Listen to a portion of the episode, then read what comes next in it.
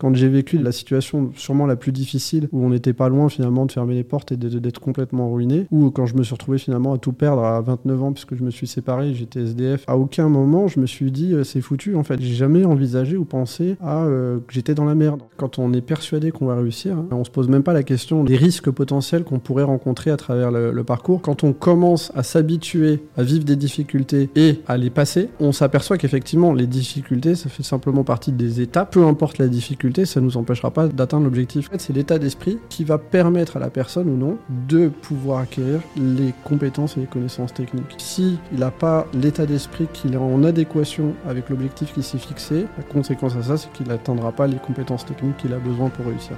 Au quotidien, j'ai l'opportunité de rencontrer des entrepreneurs et personnalités. Leur point en commun, le succès s'est manifesté dans leur vie. Cela m'a confirmé que la réussite tient parfois à une seule décision. Je suis Alec Henry et l'objectif de ce podcast est de vous inspirer et vous offrir à votre tour le déclic qui fera toute la différence. Salut Romain. Salut Alec. Tu vas bien? Ben super bien, ça fait longtemps qu'on s'est pas vu. Hein. Ça fait longtemps qu'on s'est pas vu, ça fait super plaisir de te voir ici pour cet épisode, pour ce podcast. Romain, tu as énormément de cordes à ton arc, plusieurs casquettes. Tu as été euh, champion du monde online de poker avec le plus gros record de gains en live effectué avec plus de 500 000 dollars. Euh, tu as aussi créé un centre de formation unique au monde euh, autour justement de cette discipline et de la performance. Tu as formé aussi le champion du monde de poker actuel, Léo Soma. Et il y a énormément de choses qu'on pourrait écouter dans ton parcours. Aujourd'hui, on va pas parler que de poker on va parler de performance, on va parler de psychologie, on va parler d'entrepreneuriat au sens large, on va parler de ton parcours, des différentes choses que tu as pu mettre en place et que tu vas mettre en place grâce à ces compétences acquises. Et aussi, il euh, faut savoir que ça fait maintenant euh, à peu près 8 ans, peut-être plus, qu'on se connaît, euh, qu'on s'est suivi un petit peu mutuellement de loin, etc. Donc ça fait super plaisir de t'avoir ici face à moi pour un épisode qui va, j'en suis sûr, être assez incroyable et qui va aider plus d'une personne. Donc merci d'être ici et pour celles et ceux qui ne te connaissent pas encore, est-ce que tu peux rapidement te présenter, puis ensuite on va démarrer bah Déjà, merci de m'avoir invité. Effectivement, j'espère que ce podcast va être top. En tout cas, je vais tout faire euh, et je vais tout donner pour que ce soit le cas. Euh, juste, euh, je voulais spécifier une chose, que j'ai pas formé Léo Soma, c'est-à-dire on a formé, c'est-à-dire que j'ai créé une structure dans l'objectif de mettre à disposition tout ce qu'il fallait pour que euh, l'ensemble des joueurs présents puissent atteindre le plus haut niveau possible. Hmm. Et c'est un travail d'équipe. Ça, c'est super important dans la vision que j'ai du coaching, de la performance, du mentorat, de prendre en considération cette force qu'on peut mettre en place, qui est justement euh, d'associer un ensemble de compétences de plusieurs personnes qui peuvent accompagner les performeurs. Complètement d'accord. C'est bien que tu le spécifies directement, c'est que c'est euh, la, somme de l'accompagnement collectif qui fait justement le résultat pour lui et pour les autres. Et euh, dans, un, dans un coaching, dans un accompagnement, dans un cadre, et on en parlera, il y a plusieurs éléments à prendre en compte pour pouvoir tirer le plein potentiel d'un individu ou, euh, ou, d'une initiative. Oui, il y, a un terme à ça, hein, c'est l'interdisciplinarité, qui existe malheureusement absolument pas dans l'éducation nationale. Euh, pour euh, former et, euh, apprendre des métiers. Mhm. mais c'est quelque chose qui est effectivement fondamentalement très important dans la démarche que j'ai, puisque je considère que c'est l'addition d'un ensemble de connaissances et de compétences qui permettent d'atteindre la haute performance. Et dans cet ensemble de connaissances, il y a des éléments communs, quelle que soit l'activité que la personne va entreprendre. C'est-à-dire que ce que les joueurs de poker ont besoin pour performer et exceller, on va le retrouver également aussi dans l'entrepreneuriat, dans le football, dans absolument tout ce qui existe. Hmm, totalement, totalement d'accord. Euh, et, justement, selon toi, qu'est-ce qui fait la performance d'un individu? Pour qu'on rentre directement dans le vif du sujet, puis ensuite on ira plus en profondeur sur certains de ces éléments. Alors, question, est-ce que je réponds à ta question? Ou euh, est-ce que tu veux simplement que je me présente quand même rapidement Parce que du coup, euh, j'ai rebondi sur l'interdisciplinarité et ma vision, et du coup, je ne me suis pas présenté dans les grandes lignes. C'est toi qui me dis. Vas-y, vas-y, vas-y, tu as tout à fait raison. Présente-toi, on est rentré directement dans, dans le vif du sujet. Mmh. Ouais, mais c'est parce qu'on a envie de parler de plein de choses de passionnantes, donc forcément, des fois, on va oublier. Il va falloir qu'on se recadre mutuellement pour ne euh, pas oublier euh, de faire les étapes les unes après les autres. Donc, ouais, je vais, je vais évidemment euh, parler des grandes lignes. Roman Hussman, j'ai 36 ans aujourd'hui et j'ai 4 ans d'expérience entrepreneuriale à travers la, société, la société de formation de poker que j'ai mise en place qui est assez particulière, mais j'en reviendrai plus tard. Hein. Euh, Ouais, enfin, remarque, je peux en parler tout de suite, ça, peut être intéressant vu que euh, l'objet de la mission, c'est parler de performance et entrepreneuriat.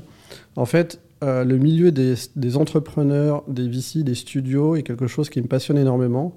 Et euh, j'ai cherché à essayer de m'inspirer de ce qu'ils font, pour euh, l'appliquer dans le milieu du poker, parce que dans le milieu du poker, il y a quelque chose de super important, c'est le stacking, donc c'est l'investissement, c'est-à-dire qu'il y a des euh, business angels ou des gros joueurs de poker qui vont investir leurs propres capitaux sur des joueurs déjà profitables dans l'objectif de générer des profits sur, leur, euh, sur ce qu'ils vont pouvoir faire plus tard. Donc comme un VC qui va investir dans une startup et qui vont faire un multiple en fonction de l'exit qu'ils vont dégager derrière. Et donc j'ai répliqué ce système justement en proposant de former les joueurs de, donc de leur donner des compétences, d'investir les capitaux nécessaires pour qu'ils jouent et pour qu'ils soient dans capacité à se former, et en contrepartie d'avoir une équité sur les profits qu'ils vont réaliser plus tard euh, sur une échéance entre un an et trois ans. D'accord. Donc euh, il y a une similitude avec euh, l'univers des VC par rapport à ça des startups évidemment, et euh, ce qui m'a permis d'acquérir un, certain nombre d'expériences et de voir qu'il y a aussi des similitudes sur les problématiques qu'on retrouve dans le milieu des VC avec les startups, principalement des conflits d'intérêts, et euh, également euh, qu'on retrouve avec le, le modèle qu'on a mis en place avec les joueurs de poker. Ok, donc ça, c'est ce qui a été mis en place ces dernières années. C'est super intéressant. On va y revenir et ça a permis de générer euh, beaucoup de résultats, que ce soit au travers des différentes personnes que vous avez accompagnées, de la structure que tu as établie et des compétences que tu as acquises, des connaissances que tu as su accumuler pour justement créer ta vision du futur. On va en parler aussi. Euh, mais avant ça, avant de parler aussi de ce qui fait la performance chez un individu et plein d'autres éléments, euh, je sais que tu as un parcours assez hors du commun. Il y a eu euh, des hauts, des bas, etc. On s'est connus plus ou moins, nous, en 2016, été 2016, juillet 2016, euh, lorsque, lorsque j'allais à Bordeaux pour un, un, séminaire de trading, etc. tu étais déjà dans le poker, tu étais aussi un petit peu dans le trading et autres. On avait pas mal échangé, pas mal discuté. À cette étape-là, à ce moment-là de ta vie, euh, tu avais pour projet, il me semble, déjà d'aller en Thaïlande euh, et tu étais en réflexion, tu, tu, tu, mettais en place des choses pour. Et euh, est-ce que tu peux nous en dire plus sur cette phase de ta vie, sur ce parcours semé d'embûches, sur l'avant 2015-2016 euh, où justement tu, tu, veux, tu veux, tu veux bah, devenir joueur de poker professionnel et, vivre et créer ta carrière autour de tout ça, bah, c'est super intéressant. Tu sais, souvent sur Instagram ou dans des vidéos YouTube, on voit uniquement la phase euh, visible de l'iceberg, on voit la réussite, on voit les gains, on voit une infime partie du processus qui fait la réussite d'un individu quel qu'il soit, mais on voit pas en tout cas la phase où il prend la décision de et il va établir le chemin pour pouvoir arriver à.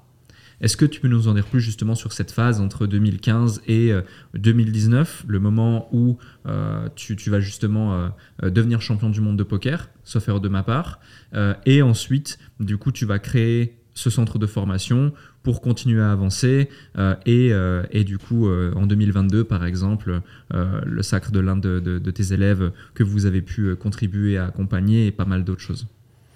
Euh, alors déjà, la réflexion, elle est euh, antérieure à 2015. C'est-à-dire que j'avais déjà eu un début de carrière de joueur de poker de 2008, 2009 à 2011. D'accord.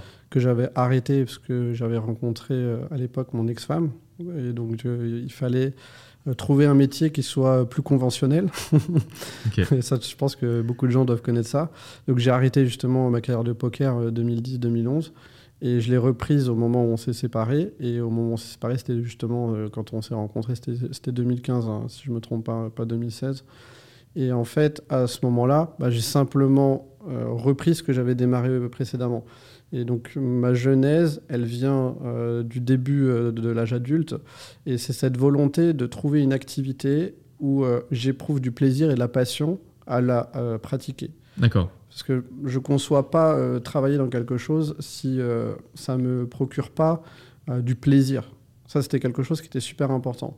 Et j'ai trouvé justement ma, ma, voie là-dessus au départ. quand j'étais jeune, c'était dans le sport, dans, je faisais du parapente.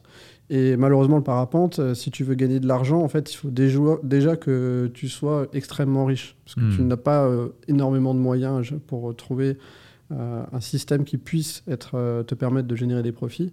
Et c'est pour ça que je me suis retrouvé à, faire du poker, parce que le poker était très lié à un système de jeux vidéo, et le jeu vidéo est très attractif, c'est très, euh, très entertainment. Donc je me suis retrouvé là-dessus.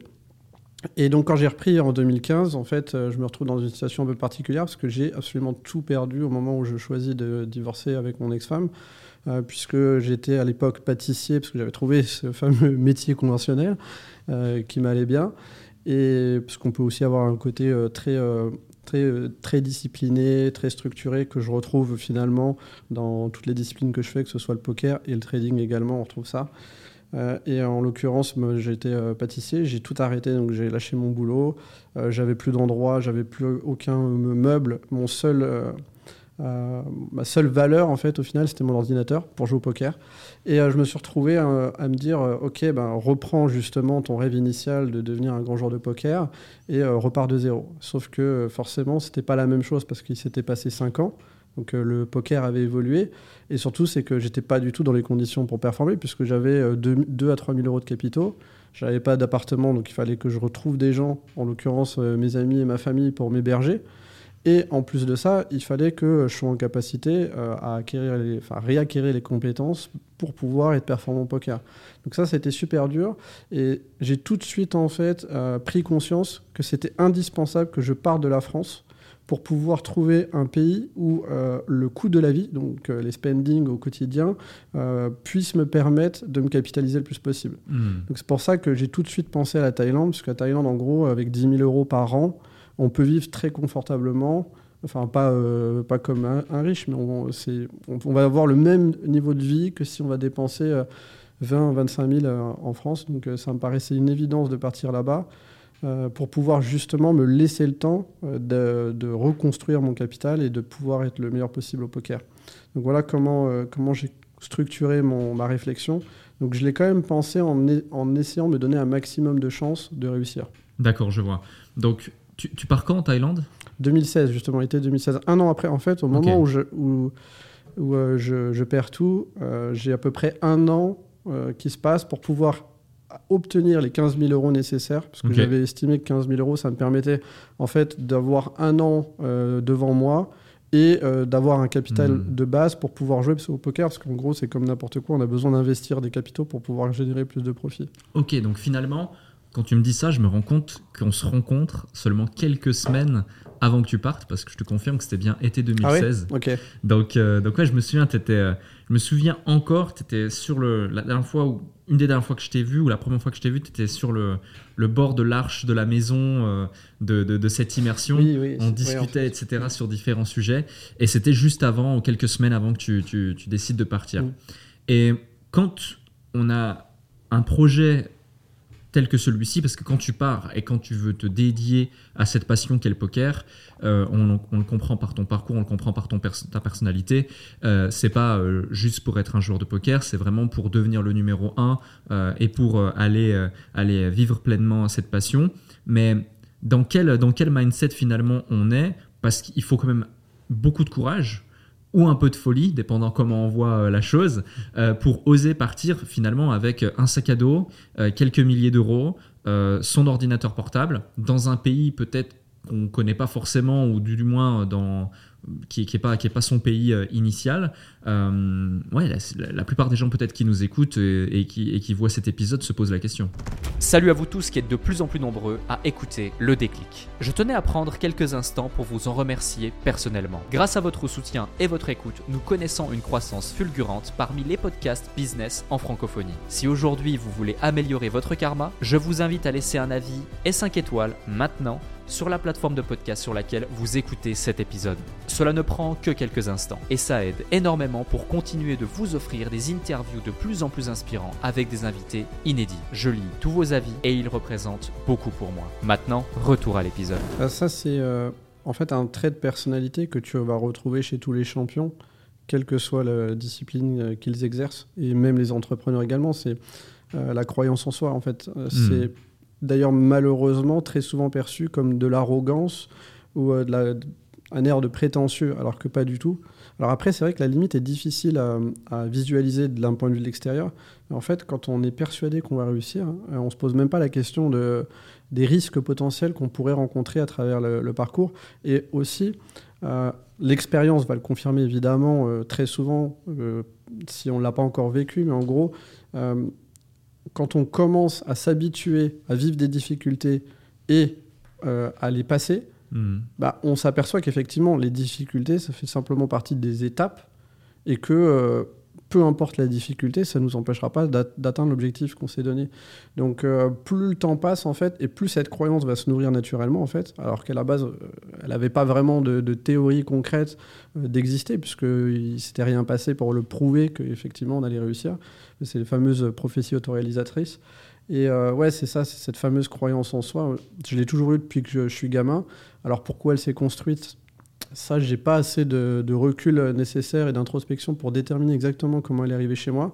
Par contre, je la vois chez toutes les personnes euh, qui euh, performent à très haut niveau. Ça, c'est quelque chose de, euh, d'essentiel. Et elle peut, en tout cas, c'est mon point de vue, elle peut se créer plus tard dans le temps. C'est pas parce qu'on l'a pas eu quand on est enfant que c'est terminé, on ne peut plus l'avoir. Hmm. J'ai chez certaines personnes que j'ai rencontrées cette croyance qui est arrivée assez tardivement.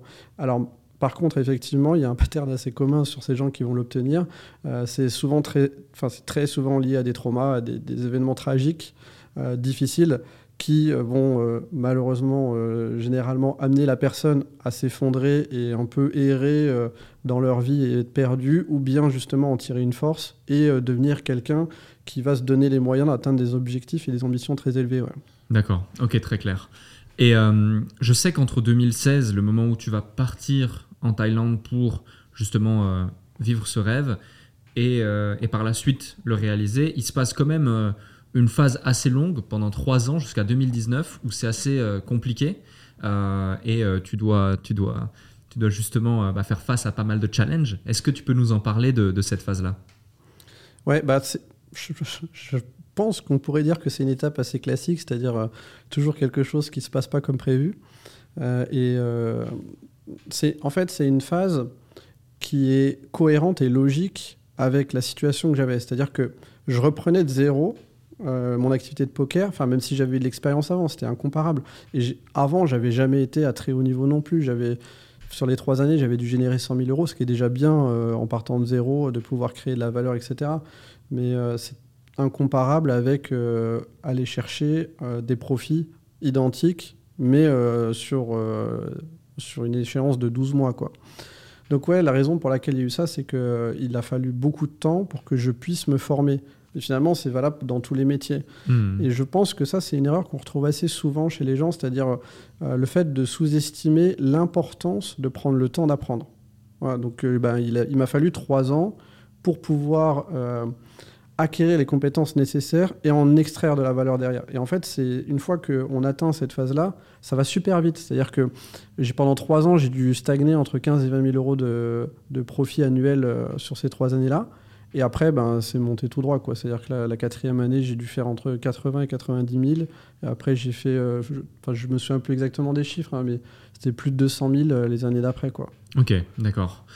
Je vois, c'est extrêmement intéressant ce que tu évoques parce que finalement, vu qu'on s'est rencontré dans une phase où toi comme moi, euh, on, allait, euh, on allait démarrer un, nouvel axe, euh, moi tu vois, c'était avec la partie entrepreneuriat, marketing digital, puis après formation et tout ce qu'on a mis en place, et toi avec la partie poker, il nous a aussi fallu un certain temps plusieurs années euh, pour pouvoir en arriver là où on en est. la plupart des gens, lorsque en 2019, 2020, euh, c'était euh, l'apothéose, en particulier en 2019 où tu as l'impression que tu sors de nulle part et puis tu es dans des séminaires, tu es sur scène et autres, ils disent bah, c'est incroyable, tu as fait ça en seulement un an. Mais la réalité, c'est que non, tu pas fait ça en seulement un an. Il y a tout le travail en amont qu'il faut, faut mettre en lumière et qu'il faut, qu'il faut, prendre, qu'il faut prendre en compte. Et qu'est-ce qui fait selon toi que la plupart des gens vont se concentrer uniquement sur la partie visible de l'iceberg et se dire waouh en fait il a eu de la chance euh, ou euh, waouh quel talent comment il a fait pour faire ça en si peu de temps etc et consciemment ou inconsciemment euh, faire abstraction de tout le processus qui est, obligatoire et qui fait que on arrive à en y rêver là finalement c'est quelque chose qui est assez connu aujourd'hui, hein, c'est les biais cognitifs. Mhm. Et en l'occurrence, celui qui est lié avec ce que tu évoques, c'est le biais de Nick Kruger, c'est-à-dire que euh, quand on n'a pas euh, la big picture, c'est-à-dire l'ensemble des informations permettant de pouvoir évaluer quelle est euh, la manière d'atteindre l'objectif qu'on a recherché, en l'occurrence si on veut être un performeur, quel que soit dans le domaine qu'on a pris, bah, du coup on va avoir une image tronquée. Et on va se dire bon bah il va me falloir quelques mois pour le faire. Et puis en fait on s'aperçoit que c'est pas le cas. Et très souvent c'est ce qui amène à ce que les gens euh, bah, s'arrêtent au cours de leur parcours en se disant bon bah je sais plus où je vais je suis perdu combien de temps il va me falloir. En plus ils prennent rarement les bonnes décisions sur les méthodologies d'apprentissage de manière à être efficace justement euh, dans leur euh, dans leur acquisition de compétences et c'est ce qui amène justement à autant d'échecs, enfin en tout cas c'est mon analyse que j'ai, à autant d'échecs de la part des personnes qui se définissent un objectif et qui finalement l'atteignent jamais. Quoi. Hmm, totalement d'accord. Si on en revient à ton parcours, donc 2016-2019, c'est complexe, etc. La suite de quoi? 2019, ça se débloque, ça se passe bien et c'est chouette. Euh, si on fait le zoom sur la phase où tu deviens euh, champion du monde de poker online et que tu fais justement ce fameux record euh, en live euh, de 500 000 dollars de gains, dans, quel, dans quel état d'esprit tu es à ce moment-là? Qu'est-ce qui fait que tu arrives à, décrocher ce record plus qu'un autre selon toi? Alors déjà, je pense que c'est intéressant de, de faire le lien avec ce que tu viens de me dire juste avant. C'est-à-dire que c'est une conséquence d'un ensemble d'éléments qui m'a permis d'atteindre ces résultats.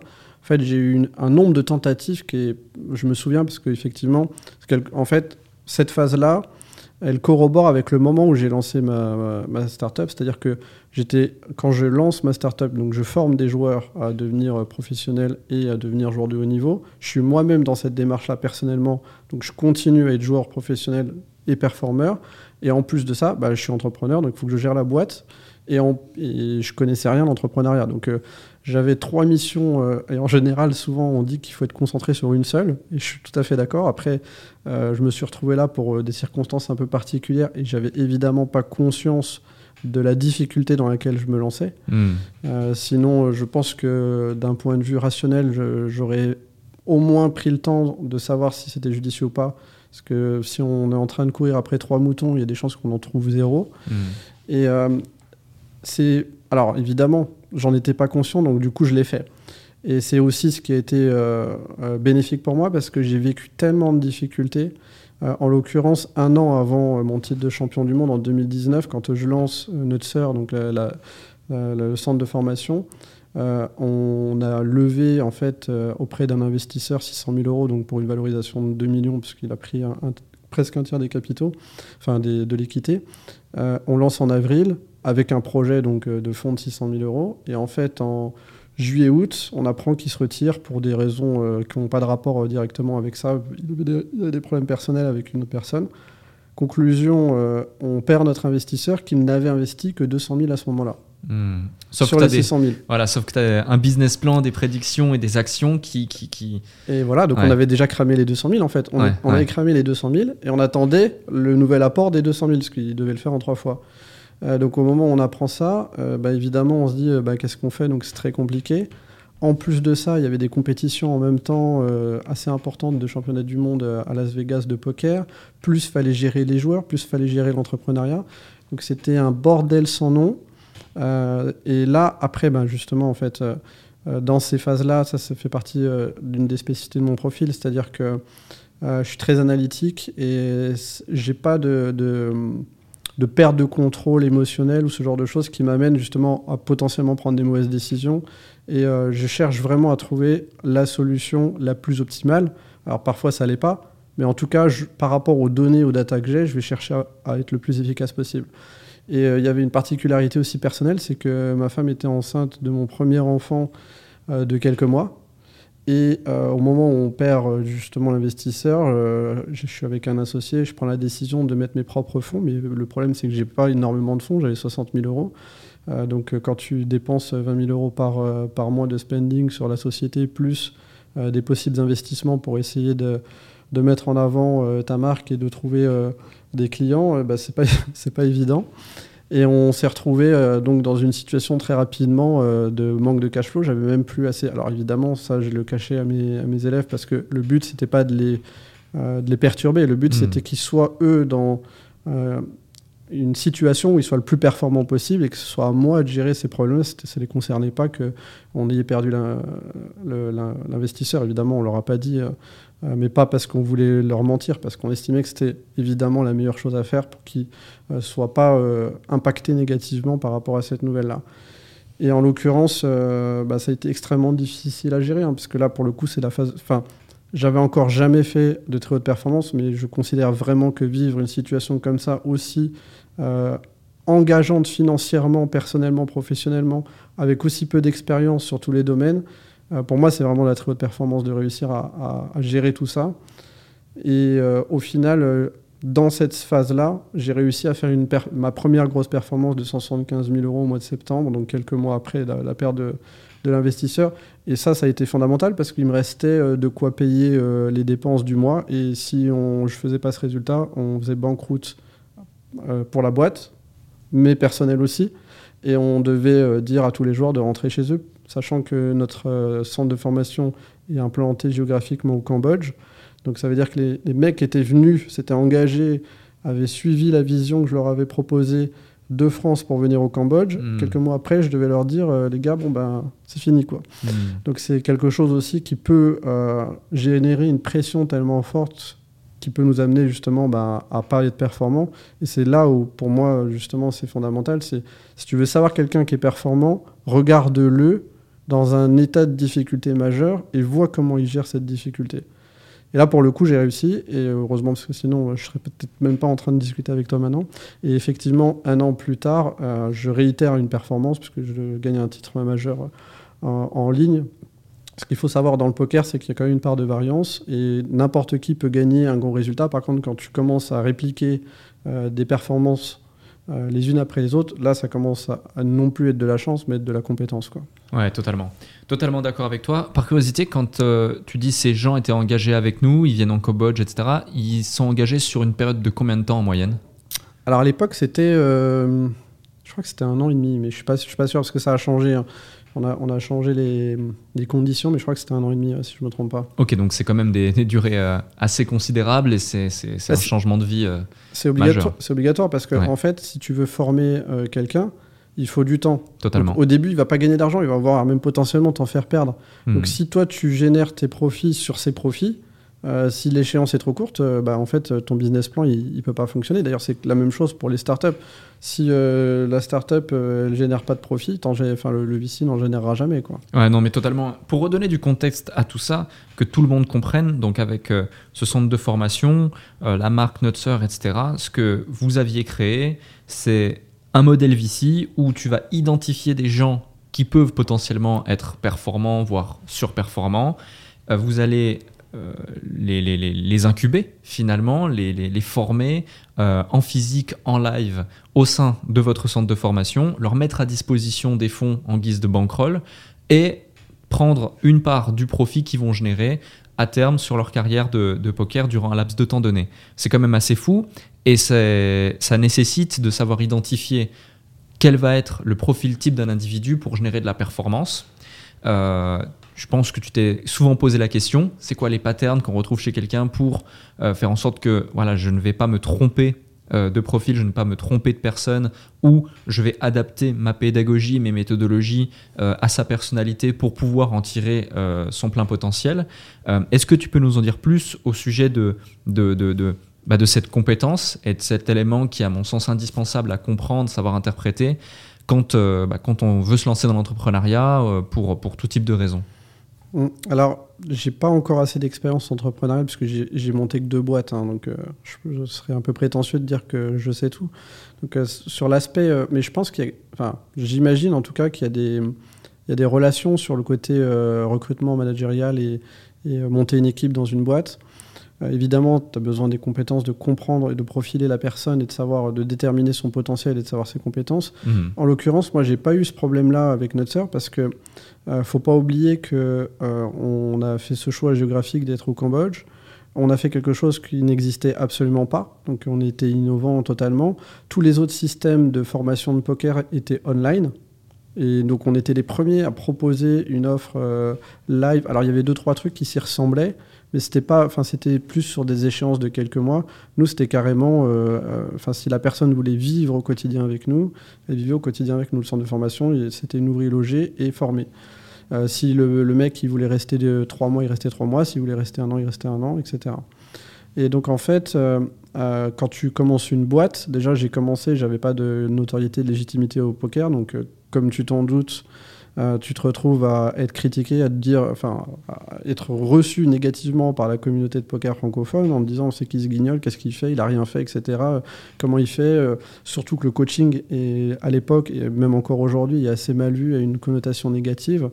Euh, parce que chacun a sa manière de considérer quelle est la compétence nécessaire pour coacher.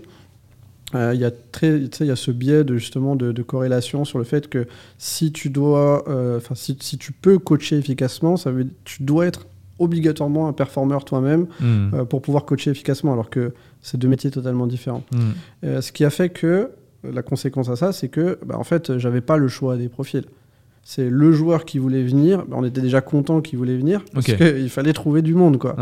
Euh, surtout que bah, quand tu présentes un projet qui n'existe pas, il faut, faut, trouver des, early adopters. Donc, euh, si tu veux, j'ai pas eu ce problème-là, quoi. J'étais content de prendre ces joueurs-là, ce qui fait que bah, il y a eu une, anecdote assez rigolote. Il y avait un, très grand joueur de poker euh, francophone qui était justement connu pour gagner énormément d'argent, qui était venu nous rendre visite un mois que j'avais rencontré avant mon projet.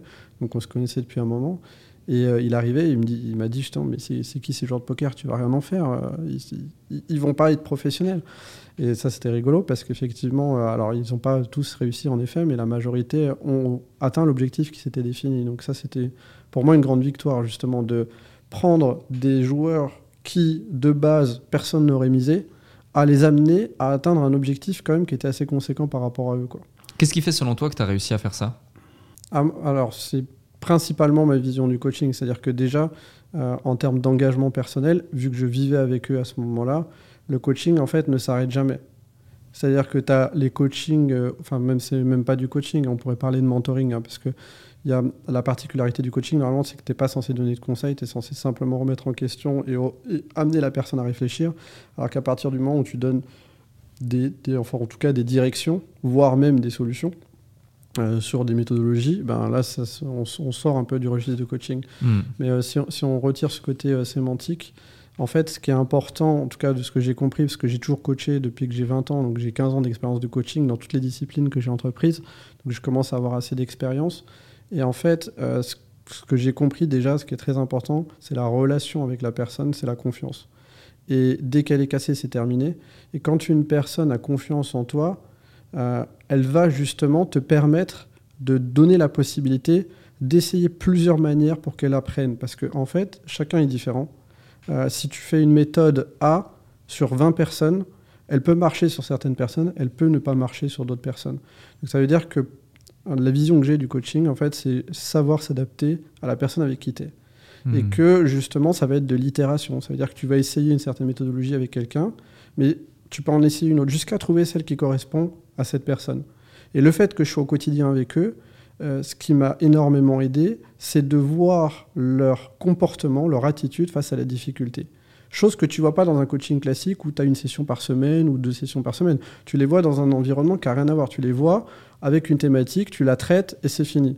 Là, je voyais les gars en train de performer et je voyais comment ils se comportaient quand ils étaient en difficulté ou même en réussite. Hmm. Donc j'ai pas du tout le même euh, data, la même manière de pouvoir prendre en considération qu'est-ce qui fait qu'ils les mettent en difficulté et comment faire pour pouvoir les accompagner à gérer ces difficultés. Donc je pense que c'est le, système en lui-même, donc c'est l'environnement qu'on a créé, dans lequel j'étais avec eux, qui m'a permis justement euh, de les accompagner plus efficacement. Parce qu'après, il y a eu, euh, l'époque du, du Covid, et le Covid a été particulier parce qu'il a redistribué les cartes et j'ai dû me retrouver à ne plus pouvoir être physiquement présent avec eux pendant une période de plus d'un an. Et j'ai vu la différence. En fait, hmm. en fait l'avantage du Covid m'a permis de vraiment prendre conscience de qu'est-ce que ça apporte réellement d'être au contact avec les gens quand tu veux les former. Quoi. Ok, parce que pendant cette phase de Covid, eux ont dû rentrer en France. Et, euh, et, toi, tu étais resté bah, du coup au Cambodge et tu gérais tout à distance, c'est ça? Alors non, eux sont restés coincés au Cambodge. En fait, la particularité du Covid, c'est que, tu vois, j'ai gagné, euh, c'était 2019, donc quand j'ai gagné 175 000 euros, c'était 2019 en septembre. J'ai été champion du monde en 2020, euh, un an après. Et le Covid est arrivé en mars. Hmm. Et en fait, quand le Covid arrive en mars, euh, à l'époque, maintenant on le sait, parce que c'est le passé, tu vois, mais au moment où le Covid arrive en mars, on a très peu d'informations sur combien de temps ça va durer, qu'est-ce que c'est, etc. Et on avait une seule chose sur laquelle on pouvait envisager assez fortement que ça allait arriver, c'était qu'il allait avoir un lockdown. Et la question que je me suis posée, c'est où est-ce que je veux être à ce moment-là? Est-ce que j'ai envie d'être dans le centre de formation avec les gars? D'ailleurs, on a dit aux gars, hein, parce que forcément, on n'allait pas les forcer, on a dit aux gars, bon les gars, il y a forte chance, il y a un lockdown, qu'est-ce que vous voulez faire? La majorité, de toute façon, était engagée dans ce projet. Euh, financièrement, ils étaient euh, relativement short, hein, parce qu'on parle de joueurs qui sont en cours de formation, donc ils avaient tous, enfin quasiment tous, euh, moins de 10 000 euros. Donc faire un aller-retour sans savoir qu'ils pouvaient revenir, Hmm. c'était quand même un engagement financier que la majorité des joueurs ne pouvaient pas avoir. Comme moi, je me suis retrouvé quand je suis parti en Thaïlande. Tu vois, j'aurais été en Thaïlande au début de ma carrière, j'aurais jamais envisagé de retourner en France euh, à cause des, des coûts financiers. Hmm. Surtout sans savoir quand est-ce que tu vas revenir. Et en fait, euh, ma famille, ma femme, euh, parce que j'ai dit tout à l'heure qu'effectivement elle était enceinte euh, euh, de mon fils, euh, elle habite en Thaïlande. Donc en fait, moi j'ai ma famille en Thaïlande et j'ai la boîte au Cambodge. Bah, à ce moment-là, j'ai dû choisir où est-ce que je vais être bloqué. Est-ce que je vais être bloqué avec ma famille ou est-ce que je vais être bloqué euh, avec ma boîte? Sachant qu'on avait acté avec mon associé que si euh, je rentrais euh, avec ma famille, vu le contexte que c'était, la situation qu'on avait, on fermait la boîte. Donc en gros, c'était un choix de est-ce qu'on continue euh, l'expérience entrepreneuriale ou est-ce que on l'arrête et puis c'était fine parce qu'effectivement c'était quand même un engagement assez fort de ma part. J'ai fait le choix de rester au Cambodge, je, suis resté avec les gars et on a tenu ensemble jusqu'à ce que le lockdown s'arrête euh, fin août euh, de la même année. Je, crois, que ça a duré 5-6 mois où j'ai été euh, éloigné de ma famille. Ok, ok, je vois. On parle beaucoup de performance, on parle de méthodologie de coaching, on parle de tout ça. On parle aussi de poker, mais la réalité, c'est que cette méthodologie de, co- de coaching, tu as su par la suite l'appliquer à d'autres disciplines euh, pour aller chercher le maximum de certaines personnes, notamment avec le cas de Maxime. Est-ce que tu peux nous en parler euh, rapidement de, Maxime? Est-ce que tu as mis en place la même chose? Qui est-il? Qu'a-t-il fait? Quelles sont ses performances? Alors tu parles de Maxime Vachier-Lagrave euh, qui a gagné justement son premier titre de champion du monde en blitz. D'ailleurs c'est rigolo, ça me fait penser à une chose. C'est, bon, ça fait partie de la mentalité et euh, l'état d'esprit euh, de l'être humain, peut-être même de notre société. C'est vrai que tu vois, il a gagné un titre de champion. Il y a trois, trois manières de gagner le titre de champion du monde, mais le titre de champion du monde qu'il a gagné, quand j'en parle à certaines personnes justement qui suivent un peu les échecs, ils disent ah ouais mais il a gagné euh, dans un dans une dans une activité, enfin ça s'appelle blitz, c'est partie normale ou blitz. Il a gagné en blitz et pas en normal. Et donc du coup les gens disent ah bah ouais mais il est pas champion du monde alors. Ça, et il y a la même chose au poker, la même chose partout, dans les, dans les, dans les combats aussi, sport de combat, c'est la même chose, vu que tu as plusieurs titres de plusieurs catégories. C'est assez rigolo comment euh, euh, l'être humain a tendance à dévaloriser euh, les performances et les réussites des autres pour se rassurer, hein, finalement, parce que c'est très souvent des, des biais cognitifs, des mécanismes de défense. Enfin, ça, c'est juste la petite anecdote. Donc, ouais, comment je me retrouve avec Maxime Je sais plus exactement comment. La raison qui m'amène à, intégrer son staff de coaching, ça fait un an et demi maintenant.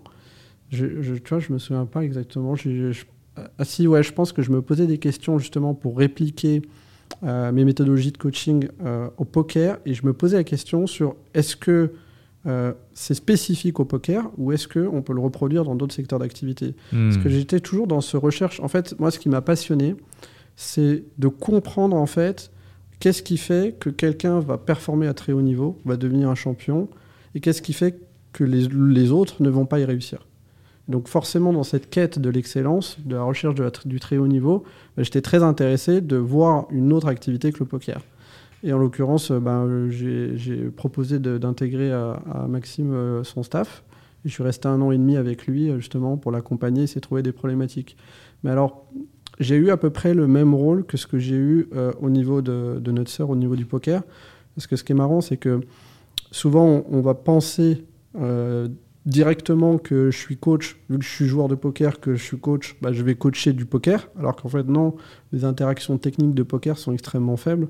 Euh, et souvent, quand je leur dis ça, les personnes, elles vont dire Ah bah ok, alors ça veut dire que tu fais du mental. Bah non, je fais pas du mental non plus, je suis pas coach de mental. En fait, je suis plus comme un mentor qui va. euh, euh, qui va gérer le projet global de la personne. En l'occurrence, c'est définir un objectif. Et quels que soient les besoins pour atteindre cet objectif, mon, mon but, c'est de trouver les solutions à celle-ci. Donc ça peut, ça peut être très variable. Ça peut être des problèmes sur le mental. Alors soit je suis en capacité à les gérer, soit je fais appel à quelqu'un qui sait les gérer. Donc là, on revient au tout début, ce que je te disais sur l'interdisciplinarité. L'importance de s'entourer d'un staff complet si nous-mêmes, on n'est pas en capacité ou spécialisé là-dedans, de le faire. Hmm. Tu vois, il y a quelque chose que, sur lequel aujourd'hui je m'arrête beaucoup, c'est le domaine psychologique. Aujourd'hui, j'ai pas de personnes dans mon staff euh, à la psychologie, alors que je, commence à être de plus en plus convaincu que c'est un élément central à la très haute performance, voire même à la performance tout court. Euh, donc euh, peut-être qu'à terme, je mettrai quelqu'un de ce domaine-là euh, dans, dans, mon staff de coaching. Et donc ouais, par rapport à Maxime, il a un staff complet, enfin complet, en tout cas qui, qui englobe la majorité des compétences nécessaires pour faire de la performance. Et moi, mon but justement, c'était d'essayer de comprendre qu'est-ce qu'il avait. Donc par exemple, un exemple concret sur lequel j'ai pu intervenir, c'est qu'il y a beaucoup de mémorisation à avoir dans, le, dans les échecs, ce qui est assez facile à, envisager. Et donc du coup, je me, je me suis posé la question sur quelles sont ces techniques de mémorisation. Donc j'en ai discuté avec lui. Et j'ai été voir un champion euh, de mémorisation. Parce que enfin, moi, je ne le savais pas à l'époque, mais il y avait des concours, il y a des championnats du monde de mémorisation.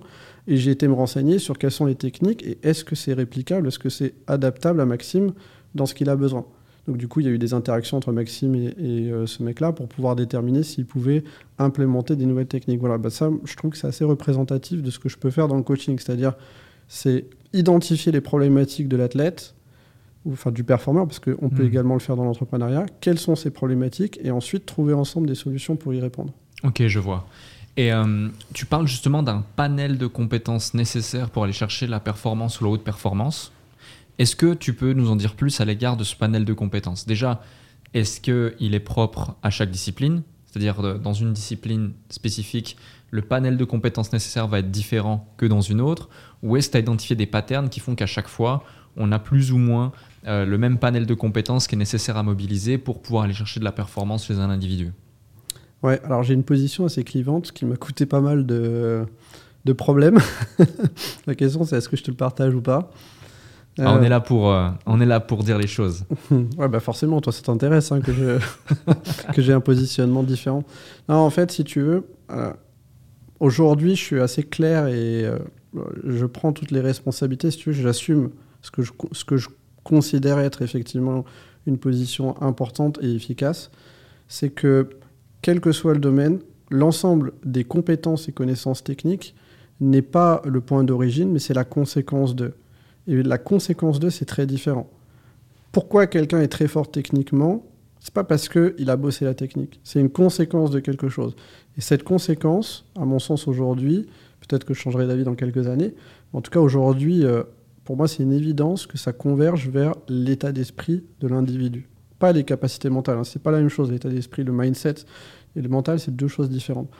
Et que, en fait, c'est l'état d'esprit qui va permettre à la personne ou non de pouvoir acquérir les compétences et les connaissances techniques. Et que si il n'a pas l'état d'esprit qu'il est en adéquation avec l'objectif qu'il s'est fixé, la conséquence à ça, c'est qu'il n'atteindra pas les compétences techniques qu'il a besoin pour réussir. Hmm, ok, ok. Donc pour toi, un des, un des piliers centraux, c'est justement l'état d'esprit, le mindset. Euh, mais euh, et, et, et, du coup, ça c'est ça c'est aussi une grande question, c'est que on voit aujourd'hui beaucoup, voire énormément, de coach mindset, de coach mental, de coach en développement personnel. On parle de mindset partout. On sait quasi tous que le mindset, c'est quand même euh, un, une part importante de la réussite d'un individu, même dans l'entrepreneuriat. Enfin, tu le vois, même dans les formations qui veulent t'enseigner le business. Euh, on l'a fait aussi sur entrepreneurs.com. À chaque fois, les premiers modules ou les premières phases, justement, tournent autour du mindset pour permettre aux gens de casser leurs croyances limitantes, d'avoir confiance en eux, etc. etc. Donc, on sait l'importance que ça a. C'est quoi, finalement, le, le, le pilier même euh, du mindset ou les différentes choses qu'on peut mettre en place ou que l'on devrait faire pour améliorer son mindset, pour passer de quelqu'un qui a, qui a, un mindset qui est, je ne vais pas dire euh, claqué au sol, mais qui n'est pas adapté euh, au fait de faire de la performance et de réussir, mais pourtant il a vraiment la volonté au fond de lui euh, de le faire et, d'être cette personne qui réussit parce que c'est c'est plus important que tout pour lui et il veut changer parce qu'il sait qu'il a besoin de changer sa façon de penser, sa façon de voir le monde, voir les choses euh, et, différentes choses dans sa personnalité pour pouvoir justement aller chercher ses performances. Oui, enfin, on pourrait parler de plein de sujets différents parce que c'est une question simple mais qui qui vient prendre en fait euh, un ensemble de, de sujets qui sont tous les uns corrélés aux autres. Je vais essayer d'être le plus simple possible. En, en, gros, euh, déjà, j'ai changé de point de vue sur ces dix dernières années. Au début, je pensais que n'importe qui pouvait justement acquérir ce mindset. Aujourd'hui, je suis plus pessimiste sur ça. C'est-à-dire que je pense qu'il y, y, a des conditions nécessaires pour pouvoir le faire et que si le delta est trop grand entre le mindset qu'il a et celui qu'il a besoin pour performer, aujourd'hui, j'ai plutôt tendance à dire que le mec, euh, sa probabilité, enfin, il a plutôt intérêt à changer son objectif et, plutôt l'adapter à son niveau actuel que euh, à garder son projet et avoir une probabilité d'échec qui, qui, tende vers les 100%. D'accord. Donc euh, là, j'ai changé là-dessus. Et euh, l'une des raisons, c'est justement, j'ai pris conscience avec l'expérience que maintenant, ça fait vraiment. Enfin, j'ai. Je sais pas combien j'ai compté, enfin, j'ai pas compté d'heures de, coaching que j'ai fait, mais vu que quand on est en immersion et qu'on coach H24, euh, en termes d'expérience, je pense pas que ce soit euh, le, même effet que faire des coachings de temps en temps occasionnels. Enfin, c'est, cette immersion d'un an et demi, deux ans a quand même été considérable dans ma carrière de coach.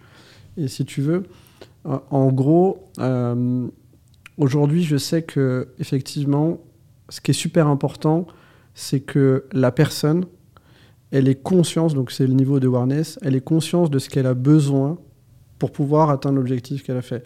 Et cet état d'esprit, justement nécessaire pour la prise de conscience, qui est à mon sens mais ultra important et tellement rare en, même temps, c'est euh, la capacité à être ouvert d'esprit.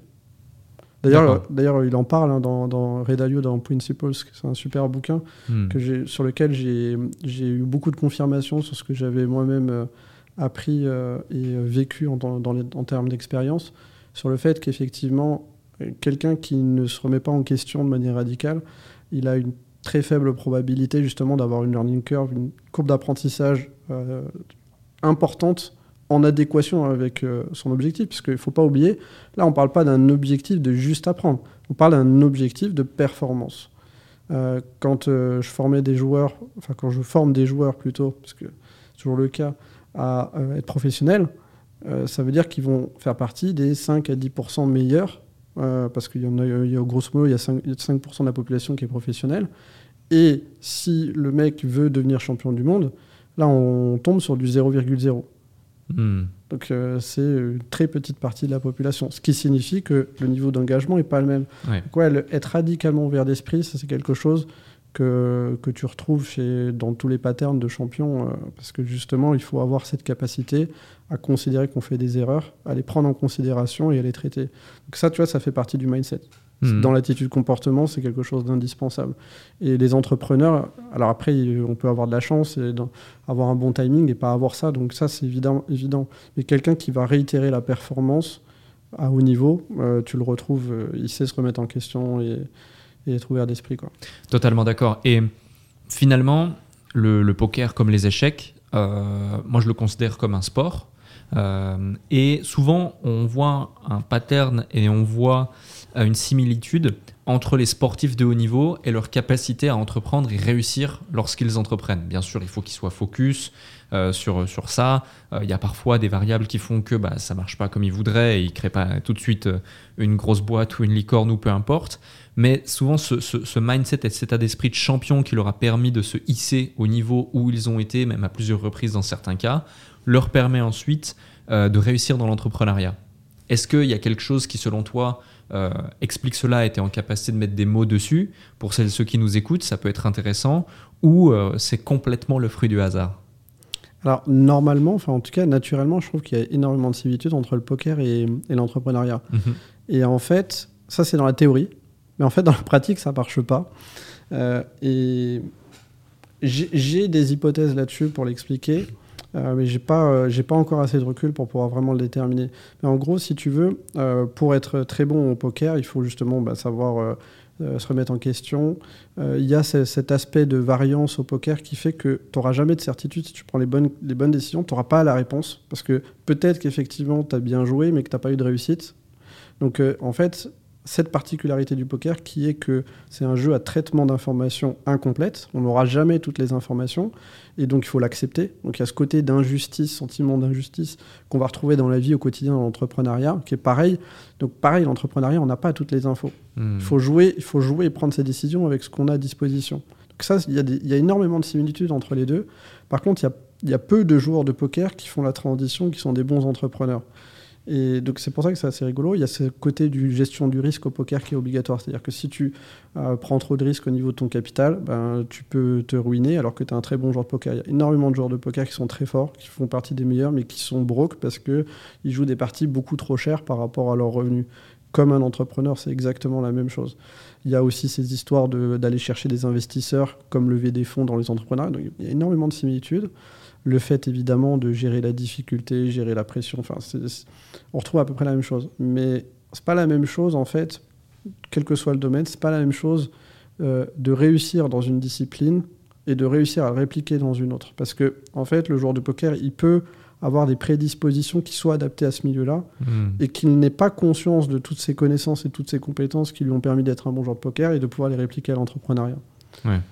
Donc, euh, théoriquement, oui, ça fit, mais en fait, dans la réalité, non. Et gestion de la difficulté, tu vois, quelque chose qui, pour moi, est indispensable pour l'entrepreneur, qui est, je trouve, qui est assez euh, rare d'ailleurs à trouver.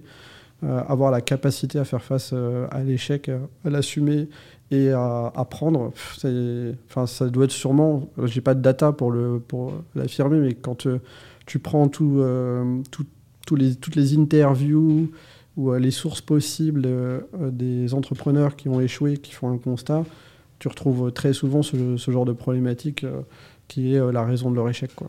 Hmm, complètement. un autre sujet également, c'est on met en exergue ici donc aussi l'importance de, bah, de, se faire coacher. je pense que tu, tu, tu connais l'importance de se faire coacher, vu que tu as coaché énormément de personnes ces dernières années, tu le mets en évidence.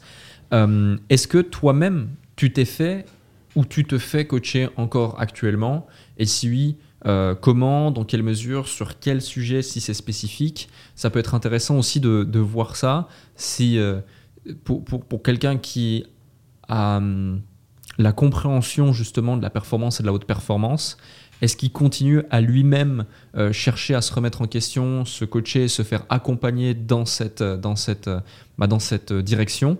Ou aujourd'hui c'est quelque chose que tu fais moins ou tu fais différemment euh, il y a quelque chose qui m'avait beaucoup marqué. Euh, je ne sais pas si tu avais eu cette info sur euh, Mark Zuckerberg, le nombre de personnes qu'il avait autour de lui avec lesquelles il se faisait coacher. J'avais trouvé ça hallucinant. alors évidemment, je n'imagine pas le montant financier que tu as besoin pour pouvoir avoir plus d'une cinquantaine de personnes autour de toi. Mais effectivement, moi je trouve que c'est assez représentatif de, euh, de l'importance en fait de l'entourage. Parce que j'irai plus loin que le coaching c'est pas juste les coachs. Parce que déjà coach et mentor c'est différent mais il y a aussi euh, euh, un autre statut que, qui est à mon sens fondamental. C'est les sparring partners. Donc c'est des gars qui sont pas là pour t'apprendre te coacher qui sont à peu près au même niveau que toi avec lesquels tu vas t'entraîner et itérer avec eux partager tes difficultés et brainstormer hmm. et ben, ce statut là est aussi super important D'ailleurs, que j'ai répliqué, reproduit dans un système où, quand tu as un centre de formation, bah, les joueurs vont pouvoir communiquer les uns avec les autres. D'accord. Alors après, ça ne veut pas dire qu'ils vont le faire, c'est-à-dire s'ils doivent prendre l'initiative. Hein. Si tu n'en as pas conscience de l'importance d'échanger, bah, tu n'utilises pas ton environnement, ça c'est ton problème. Mais pour le coup, effectivement, ce, statut-là, d'ailleurs que j'avais mis en place avec euh, Maxime aux échecs, qui, qui, a beaucoup changé de choses pour lui aussi, euh, d'avoir des sparring partners. Donc euh, oui, les coachings fondamentaux, moi, c'est mon, c'est mes spendings les plus élevés. Hein. Dès que j'ai de l'argent, euh, j'investis là-dedans. Euh, c'est, je pense, l'une des raisons principales pour laquelle euh, j'en suis là aujourd'hui. Alors après, on, ne pourra jamais savoir. Hein. C'est, c'est comme tout, mais il y a quand même. Enfin, ce que j'ai acquis à travers les échanges des personnes qui m'ont coaché, qui me coachent aujourd'hui et qui m'entourent, c'est inconsidérable. Enfin, mmh. c'est le temps que je passe le plus. Hein. Dès que j'ai du temps disponible, c'est j'essaye de soit d'échanger avec mes sparring partners, soit de, soit d'échanger avec mes coachs. Et après, tu vois, euh, il y a quelque chose aussi qui est super important sur lequel j'ai vraiment pris conscience de la valeur que ça représentait. Parce que, tu sais, il y a différents niveaux de conscience. C'est pas parce que tu as conscience de quelque chose que tu vas vraiment identifier la valeur précise de ce que c'est. Et euh, je suis parti en croisade. Alors, je sais pas, euh, je vais, je vais un petit peu enfin, indirectement, je vais un petit peu attaquer aussi euh, ce que tu fais, mais je suis, très sceptique sur les systèmes de masterclass et de vidéos online, quelque chose que on fait aussi avec notre sœur, euh, mais que, sur lesquels je, le fais parce que les gens le demandent et ont justement euh, l'envie d'en avoir. Je le fais plus pour eux que pour ma propre opinion de ce que ça a comme valeur, dans le sens où si on réfléchit sur le fonctionnement de l'apprentissage de l'humain, En fait, on n'est pas fait déjà pour apprendre tout ça, on est des êtres sociaux. Ça, c'est quelque chose qui est super important. On est fait donc principalement pour échanger et on est des êtres émotionnels. Hmm. Et que la meilleure manière euh, d'apprendre, et ça c'est scientifiquement prouvé, et puis de toute façon même au-delà, si la personne n'a pas la capacité d'avoir accès à cette information qui te permet de te dire, ah oui effectivement, par l'émotion on va apprendre plus, il suffit juste d'écouter le bon sens quand euh, on réfléchit à ce qui nous, euh, ce qu'on a le plus retenu, ce qui nous a le plus euh, resté en mémoire, c'est justement les moments où on a été émotionnellement impacté. Complètement. Négatif ou positif, hein, dans les deux sens. Ce qui signifie que si on prend en considération ces deux aspects-là, c'est-à-dire qu'on est des êtres émotionnels et également qu'on est des êtres sociaux, ben, en fait, on va s'éloigner des modèles actuels qui pop-up dans tous les sens, qui mettent des vidéos de formation en ligne, et on va essayer de chercher plutôt, justement, l'expérience humaine, l'interaction humaine et l'échange. Voilà. Hmm. Et c'est pour ça qu'on euh, est d'ailleurs les seuls à avoir créé un centre de formation live, même si effectivement on a aussi hein, euh, des propositions de produits euh, online, puisque effectivement ça plaît beaucoup. Mais c'est pas parce que ça plaît beaucoup que ça marche. Ouais, totalement. Je te rejoins à 100%. Je vais prendre un exemple concret, même deux exemples concrets. je me souviens d'une discussion où je demandais à un ami qui venait de rejoindre un mastermind qu'il avait payé 25 000 euros, un mastermind business, etc. Et je lui dis, euh, alors, c'était bien, euh, est-ce que tu es, content, tu es satisfait de, de cet investissement, etc. Il me dit, ouais, ouais, c'était vraiment super, franchement, je recommande, j'ai bien fait de faire ça, etc. Je dis, ah ouais, euh, qu'est-ce que tu as appris et de quoi tu te souviens? Et il me dit, bah écoute, je me souviens qu'on a parlé de ça et ça, mais j'ai pas forcément, je vais pas forcément le mettre en place. Par contre, ce dont je me souviens et ce que j'adore, c'est on a nagé avec les dauphins. Et j'ai dit, ah, ok, mais tu es conscient que tu, peux faire la même chose pour 120 dollars euh, au parc juste à côté parce que c'était vraiment ça. Il me dit Ouais, ouais, il n'y a, aucun souci, mais j'ai adoré. Et c'est pour ça que c'était une chouette expérience. Et ce dont il se souvenait le plus, c'était justement ce moment émotionnel fort où il a nagé avec le dauphin, il se souvenait même du prénom du dauphin, etc. Et c'était fou pour lui. Mais la phase où on lui parlait des KPI clés de son business, de comment augmenter ceci et cela, il avait pris des notes, mais c'était pas le plus important. Donc je te rejoins là-dessus.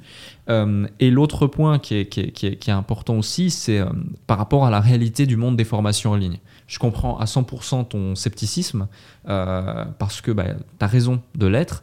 La réalité des formations en ligne, moi je le vois, on a vendu beaucoup de formations en ligne, plusieurs milliers de clients, et on a accompagné beaucoup de formateurs qui cumulent peut-être 10 ou 20 000 euh, clients sur des formations de type euh, formation complète vendue entre 500 et 2000 euros.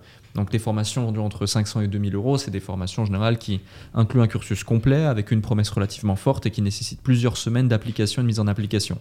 La réalité des choses, c'est que en moyenne, selon les formations, selon les formateurs et selon la cible et l'avatar, et aussi un point important qui est arrivé entre 2019 et 2021, euh, selon la façon dont les gens payaient leur formation, car s'ils le payaient cash ou s'ils le payaient avec leur CPF, leur fonds justement est disponible pour se former, ils n'étaient pas mmh. engagés de la même façon.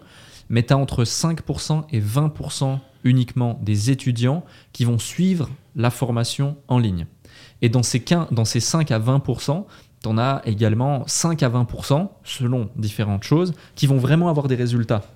Et au final, tu as peut-être 1 à 3% des gens qui ont acheté la formation, qui vont suivre la formation, avoir des résultats et vraiment sortir du lot. Quand là, on parle de formation uniquement en ligne.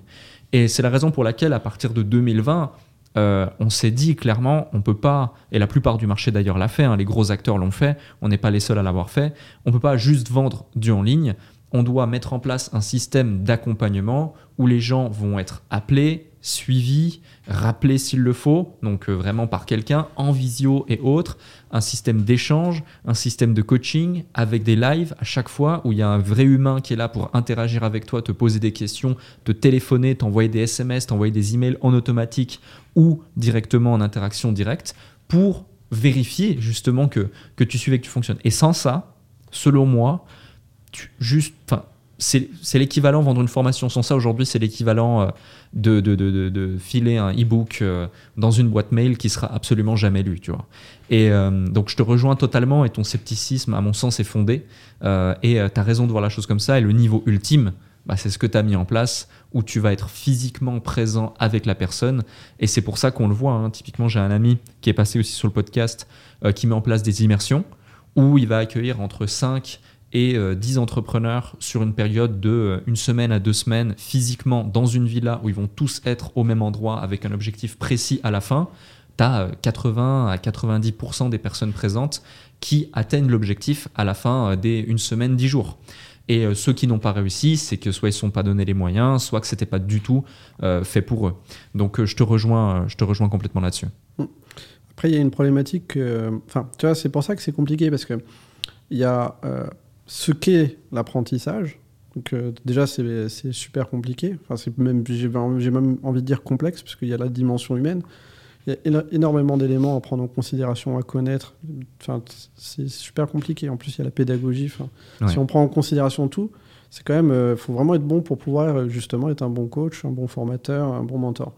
Mais au-delà de ça, il y a aussi euh, la vraie problématique, c'est qu'est-ce que les gens veulent. Hmm. Et comme tu l'as un, petit peu dit et sous-entendu, c'est qu'en fait, au final, il y a quand même une quantité non négligeable de personnes qui veulent acheter des contenus, non pas pour pouvoir se former, mais pour pouvoir euh, répondre à un besoin euh, primaire psychologique de se dire Ah, je suis quelqu'un qui veut changer. Ils n'ont pas du tout l'intention. Alors évidemment, c'est inconscient, ils n'ont pas l'intention. Donc euh, il y a aussi cette problématique-là et qui amène un conflit d'intérêt parce que si tu vends des formations, ton but c'est d'avoir des, des, élèves, des clients.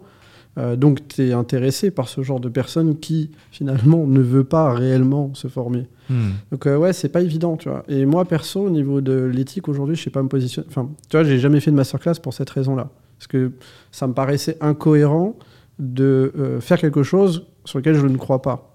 Hmm. Évidemment, financièrement, euh, si aujourd'hui je voulais gagner plus d'argent, euh, ce serait une évidence de faire une masterclass. D'ailleurs, évidemment, euh, tu te doutes bien, mon associé a, longuement discuté ce genre de choses parce que lui, il, souhaiterait ça. Alors peut-être que je me plante d'ailleurs, peut-être qu'effectivement, parce qu'il y a ce contre-argument de se dire, ouais, mais il vaut mieux qu'il y ait ça que rien du tout. Effectivement, ça, je suis d'accord. parce qu'en termes de prix, c'est pas la même chose d'avoir un coach ou d'avoir une immersion que d'avoir une formation en ligne. Complètement. Donc ça peut être une première étape. Donc je, suis réticent, enfin je suis pessimiste dans le sens où factuellement l'efficacité des masterclass est faible. Hmm. Par contre, euh, je suis aussi euh, objectif dans le sens où ça peut être une très bonne étape pour pouvoir justement prendre conscience, donc avoir le premier niveau de conscience, prendre conscience que est-ce que je veux vraiment être formé ou pas. Si le mec, il a au moins suivi une grosse partie de la formation, peut-être que ça lui permettra de se dire, ok, je vais passer à l'étape 2. Ouais, ouais, je te comprends. Et on va peut-être penser que je suis biaisé, mais je te donne un exemple concret. C'est une histoire que j'adore raconter. C'est l'histoire de Jean. Euh, Jean qui nous rejoint, il est encore mineur. Tu vois, il nous rejoint dans l'incubateur entrepreneurs.com. Il est encore mineur. Il met toutes ses économies qu'il a eues en faisant du babysitting dans la première modalité de paiement du programme. Il se crée une pression telle qu'au bout de quelques semaines, il a tapé son objectif. Il demande un remboursement au support. Sauf qu'il y avait un process très spécifique pour les remboursements. Et la dernière étape du processus, c'était passer par moi. Et moi, je faisais en sorte, quand je voyais le potentiel d'un individu, parce que je l'avais déjà vu mm. en coaching, je faisais moi-même les coachings de groupe, que le mec, il rétracte sa demande de remboursement si j'estimais qu'il avait les moyens et il continuait. Donc c'est ce qui s'est passé. J'ai mis, euh, pour être poli, un pied au cul euh, à Jean et du coup, il a rétracté sa demande de, remboursement. Et cette personne, tu vois, qui avec, euh, je sais plus la modalité, ça devait être 300 euros à l'époque, paiement échelonné en 3 ou 4 fois le programme, euh, aujourd'hui, euh, j'ai fait aussi un podcast avec lui. Euh, l'année qui vient de se passer, c'est plus de 10 millions, 11 millions, quelque chose comme ça, de chiffre d'affaires pour ses clients. Il a 19 ans au moment où je te parle, et plus d'un million de bénéfices pour son agence l'année l'année qui vient de s'écouler, tu vois. Et il a acheté aucun programme supplémentaire lié au démarrage de son activité, à part celui-ci au départ. il n'a pas eu de coaching spécifique et c'était une masterclass ce, cas-là, c'est un des meilleurs case studies euh, de l'incubateur, mais c'est loin d'être un élément isolé et c'est loin d'être le seul qui a pu présenter des résultats hors normes. Si on n'avait pas pris la décision de quand même faire ça, même si on savait qu'à une échelle d'un accompagnement individuel, c'était moins efficace, mais que par contre, à une échelle d'une aide globale qui était demandée par notre visibilité, euh, on n'aurait pas pu le faire, des changements comme, comme celui-ci, il n'y en aurait jamais eu. Du coup, la question à se poser, en tout cas pour moi que je me pose, c'est est-ce que... Euh, il est préférable de donner la chance euh, à certains individus qui veulent se donner les moyens de créer euh, ce genre d'histoire au prix d'autres qui vont effectivement se perdre en chemin et perdre 500 à 2000 euros parce qu'ils étaient convaincus de pouvoir être entrepreneurs, mais ils vont jamais se donner les moyens d'eux, et finalement ils sont maîtres de leurs propres décisions. Du coup, c'est vrai que c'est un, c'est un combat entre euh, est-ce que je le fais, est-ce que je le fais pas, les, points forts, les points faibles, les avantages, les inconvénients. Tu vois ce que je veux dire? Ouais, et puis c'est aussi, enfin, c'est encore jeune hein, le coaching. Ouais. Je, pense qu'on aura déjà plus de, de data d'ici un an, enfin d'ici dix ans, je veux dire, pardon. Euh, mais même, enfin, il y a tellement de choses qui sont encore à explorer sur les méthodologies. Puis surtout, c'est qu'il y a vraiment cette ambivalence, c'est-à-dire que oui, tu as envie d'être un, coach de qualité, d'apporter une, formation de qualité, mais d'un autre côté, euh, tu as aussi besoin que ton business fonctionne. Totalement. Donc, là, il y a conflit d'intérêt réellement. Hmm. Et ce conflit d'intérêt, tu le retrouves partout. Euh, hmm. C'est-à-dire que euh, moi, dans mon cas, si tu veux, j'ai vécu des situations où, factuellement, en tant que coach, si je ne prenais que la dimension coaching, le mec, il fallait qu'il arrête. Ok. Mais je suis aussi fondateur de ma, cofondateur de ma boîte, parce que j'ai aussi un associé. Et bah, en tant que cofondateur, je n'ai pas d'intérêt à lui dire ça. Donc j'ai un conflit d'intérêt direct entre ma position de coach et la position de cofondateur. Bah, là, tu es obligé de faire un choix. Donc après, c'est une question de valeur et d'éthique. Et c'est pour ça que c'est très compliqué. Et on retrouve cette même problématique dans l'univers des VC et des startups, où les VC sont investisseurs et se retrouvent à euh, vouloir créer une croissance qui n'est pas naturelle, enfin tu vas me dire, l'hypercroissance, c'est pas naturel. Moi, je pense que justement, c'est pas une question que euh, l'hypercroissance n'est pas naturelle, elle peut l'être en fonction de la personne. Mais il faut prendre en considération la capacité des, des founders d'accepter la croissance qu'on leur a proposée. Hmm. Si elle n'est pas en adéquation, ben, ça marche pas. Donc c'est une question aussi d'alignement. Hein. Aujourd'hui, il y a quand même pas mal de, personnes dans le milieu de, de cet environnement-là qui qui le définissent correctement sur euh, ces problèmes de désalignement et de conflit d'intérêts. Euh, pour moi, c'est pas viable. Euh, d'ailleurs, je ne sais pas, statistiquement, j'ai quand même lu une grosse quantité de, contenu, justement, de, de, support, de sources. ça corrobore justement ça. Mais après, j'ai pas exactement la big picture au niveau des statistiques, mais je pense, ça m'étonnerait qu'il y ait énormément de boîtes où il y, a un désalignement aussi fort entre fondateurs et investisseurs et que ça ait marché. Ouais, je vois ce que tu veux dire. Euh, dans quelques instants, on va parler aussi de ton ambition de révolutionner le monde des VC en mettant en application toutes les méthodes de coaching et d'apporter de, de, la performance, d'aider et d'accompagner dans la performance d'un individu au niveau justement du monde des VC et des entrepreneurs. Mais avant ça, j'ai deux questions encore pour toi autour justement de, ton parcours et, de tout ce que tu as pu créer autour du poker. La première, c'est, euh, tu parlais du fait que le coaching, quand tu veux toi-même te faire coacher, c'est là où tu vas dépenser le plus d'argent et le plus de temps. Mm.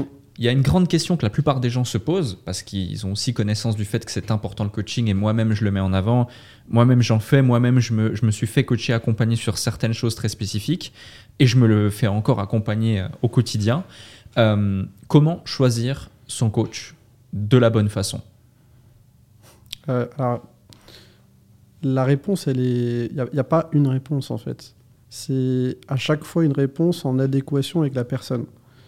Un exemple très simple que j'aime bien donner, c'est tu veux démarrer le football. Euh, souvent, bah, justement, ça c'est les biais qu'il y a, les, dogmes, les paradigmes actuels du coaching, c'est souvent se dire bah, je vais être avec le meilleur. Donc tu te dis bah tiens Zidane il va m'apprendre. Mais en fait, Zidane il est intéressant euh, pour apprendre effectivement, mais pas pour apprendre à débuter. Hmm. À débuter, c'est c'est limite une perte de temps à la fois pour euh, Zidane et à la fois pour le joueur, parce que ce qu'il va apprendre à travers Zidane, il pourrait l'apprendre à travers quelqu'un d'autre. Surtout que la probabilité que Zidane soit super intéressé, à part si c'est son fils, soit super intéressé à apprendre les bases du, du football à quelqu'un qui débute, je suis pas sûr qu'il soit très motivé. Hmm. Euh, peut-être que ça, doit exister, mais à mon avis, ça doit être des cas isolés. Quand on commence à avoir un haut niveau dans un domaine, euh, ce qui nous stimule, ce qui nous passionne, bah, c'est d'avoir des mecs qui ont euh, un minimum de niveau et qui sont intéressés d'aller au très haut niveau. Complètement d'accord. Si le delta est trop élevé, ça marche pas. Donc en fait, euh, ben, le coach qui nous correspond, c'est en fonction de notre cadre de référence, de notre contexte. Si on débute, il vaut mieux prendre un coach justement euh, qui évidemment soit compétent, mais ne soit pas le meilleur. Mais évidemment, ça doit être pris en considération par rapport aux objectifs définis. Si tu veux être le meilleur, il faudra forcément que tu arrives dans une démarche où tu veux chercher les meilleurs. Hmm. Aujourd'hui, j'y suis, je cherche en fait euh, comment je fonctionne, c'est je regarde quels sont les meilleurs dans le domaine de compétences que je recherche et euh, je les contacte. Mais avant, c'est pas ce que j'ai fait. Avant, justement, j'ai pris, et en plus, de toute façon, ça corrobore aussi avec euh, euh, l'endroit où tu en es, parce que si tu démarres ton activité, à moins que tu sois déjà capitalisé, très souvent, tu n'as pas de capitaux, donc il faut que tu fasses aussi avec, parce que ça coûte très cher d'avoir des très gros coachs. Hmm. Donc voilà, c'est pareil. Les, les tennismen ou les, footballeurs, leurs coachs, bah, c'est les meilleurs. Enfin, c'est les meilleurs. Ils, sont en adéquation avec euh, leur niveau de compétence actuel. Voilà, donc il y, a ce côté-là qui est super important de considérer euh, ces objectifs qu'on s'est définis et le niveau à laquelle on est aujourd'hui. Quoi. On n'a pas besoin d'un top. Alors, et puis d'ailleurs, il vaut mieux euh, prendre dans le CV des compétences, enfin de l'expérience en tant que coach, que ce qu'il a accompli, je cherchais le mot en français, hmm. ce qu'il a accompli en tant que performeur lui-même. Quoi. Ok, je vois. Donc ouais, on privilégie sa capacité à avoir accompagné des gens à l'atteinte de l'objectif que l'on désire atteindre, plutôt que sa capacité à avoir lui-même atteint dans sa carrière l'objectif. Ok, très clair. Je te rejoins, je te rejoins là-dessus également. Euh, la seconde question, on en parlait tout à l'heure, c'est que quand on entend poker, on pense pas forcément tout de suite euh, à toi directement ou à ta marque, notre sœur, euh, lorsque l'on n'est pas forcément connecté à ce monde-là lorsque l'on est simplement qu'on voit le poker un petit peu de loin, comme ça dans des suggestions YouTube, ou qu'on en a entendu parler, ou qu'on allait deux, trois fois dans un casino pour voir ce que c'était, mais de loin. Euh, on, entend plus, pour ne citer que lui, euh, Yo Viral, par exemple. Qu'est-ce qui fait que toi, dans ta carrière, euh, tu m'as donné la réponse tout à l'heure, je t'ai posé la question et j'ai trouvé le raisonnement extrêmement intéressant et logique même, mais pour la plupart des gens, bah, c'est quand même, même si pour toi, j'ai perçu ça comme étant une sorte de marketing. Pour moi, c'est extrêmement, euh, extrêmement intelligent et pertinent par rapport à ton positionnement et ton objectif et ce que tu as voulu accomplir et ce que tu as accompli jusqu'ici. Mais qu'est-ce qui fait que tu t'es pas positionné comme par exemple YoViral l'a fait, où on est sur du mass market et on est sur une sorte un peu de Yomi euh, du, euh, du, poker, où il va mettre en avant le lifestyle et, et, permettre à tous du coup de découvrir cette discipline et de se dire ok je veux la même vie que lui comment il a fait Ah, c'est le poker, ok, je veux qu'il m'apprenne à le faire. Euh, mais que tu t'es beaucoup plus positionné sur un niveau euh, plus professionnel, plus profond de la discipline. Et euh, naturellement, tu vas avoir moins de visibilité, moins de vues. On parle quand même de, plusieurs milliers, dizaines de milliers de personnes qui, te suivent et qui te voient sur les réseaux sociaux au travers de cette discipline, mais c'est très niché, très ciblé et très qualifié. Qu'est-ce, qui a fait ce choix pour toi de t'orienter dans cette direction par rapport à ton branding, par rapport à ta, ligne éditoriale et, euh, ton marketing? Bah, C'est toujours de toute manière lié à la même chose hein, dans toutes les situations. La personnalité joue beaucoup euh, et les objectifs également. C'est-à-dire que quand j'ai commencé à monter ma boîte il y a 4 ans euh, de centre de formation, euh, j'avais aucune connaissance et compétence entrepreneuriale. La raison pour laquelle j'ai monté cette boîte, c'était même pas pour euh, faire carrière entrepreneur, c'était parce que euh, je, réfléchissais à répondre à mes propres problématiques en tant que joueur. Je me disais, putain, ce serait trop bien d'avoir des investisseurs, une structure, des coachs, pour pouvoir être dans les meilleures conditions pour que je performe vu que ça n'existait pas, bah, je l'ai produit pour que je puisse moi-même en tirer euh, profit. Hmm. Donc la raison pour laquelle euh, ma carrière entrepreneuriale a commencé, elle n'était pas dans, dans, les mêmes objectifs que de vouloir justement être réellement entrepreneur. Euh, ce qui a fait que en fait en marketing, j'avais aucune connaissance, je savais même pas ce que voulait dire personal branding. Je pense, je, pense que je l'avais même jamais entendu, tu vois. Donc j'avais le golden circle, enfin tout, tout, ce qui est lié au marketing, je n'avais absolument aucune idée. Euh, et forcément, ça, ça, ça, se ressent. Si tu regardes un peu le développement de notre boîte, ça se ressent bien parce que mon associé également n'avait pas de, compétences et de connaissances là-dedans. C'était sa première carrière, sa première carrière entrepreneuriale également. Et donc en fait, on n'avait aucun marketing. Donc hmm. forcément, on en a, on en a ramé encore plus quand je t'ai expliqué que on a vécu quand même, euh, bah, on a vécu euh, une perte d'investisseurs. Après, on a vécu le Covid. Enfin, on a vécu quand même des, des, vraiment des, des, passages très difficiles. Euh, mais qui ne nous ont pas aidés, euh, sachant qu'on ne faisait pas de marketing. Et là, forcément, vu que tu n'as pas de marketing, bah, c'est simplement ma personnalité telle qu'elle est. Donc j'ai simplement été sincère, honnête, transparent. Et ma personnalité correspond à la haute performance, à la recherche de l'excellence. Et donc, du coup, mon positionnement était orienté vers des, profils qui avaient la même ambition que moi de devenir les meilleurs possibles. Hmm.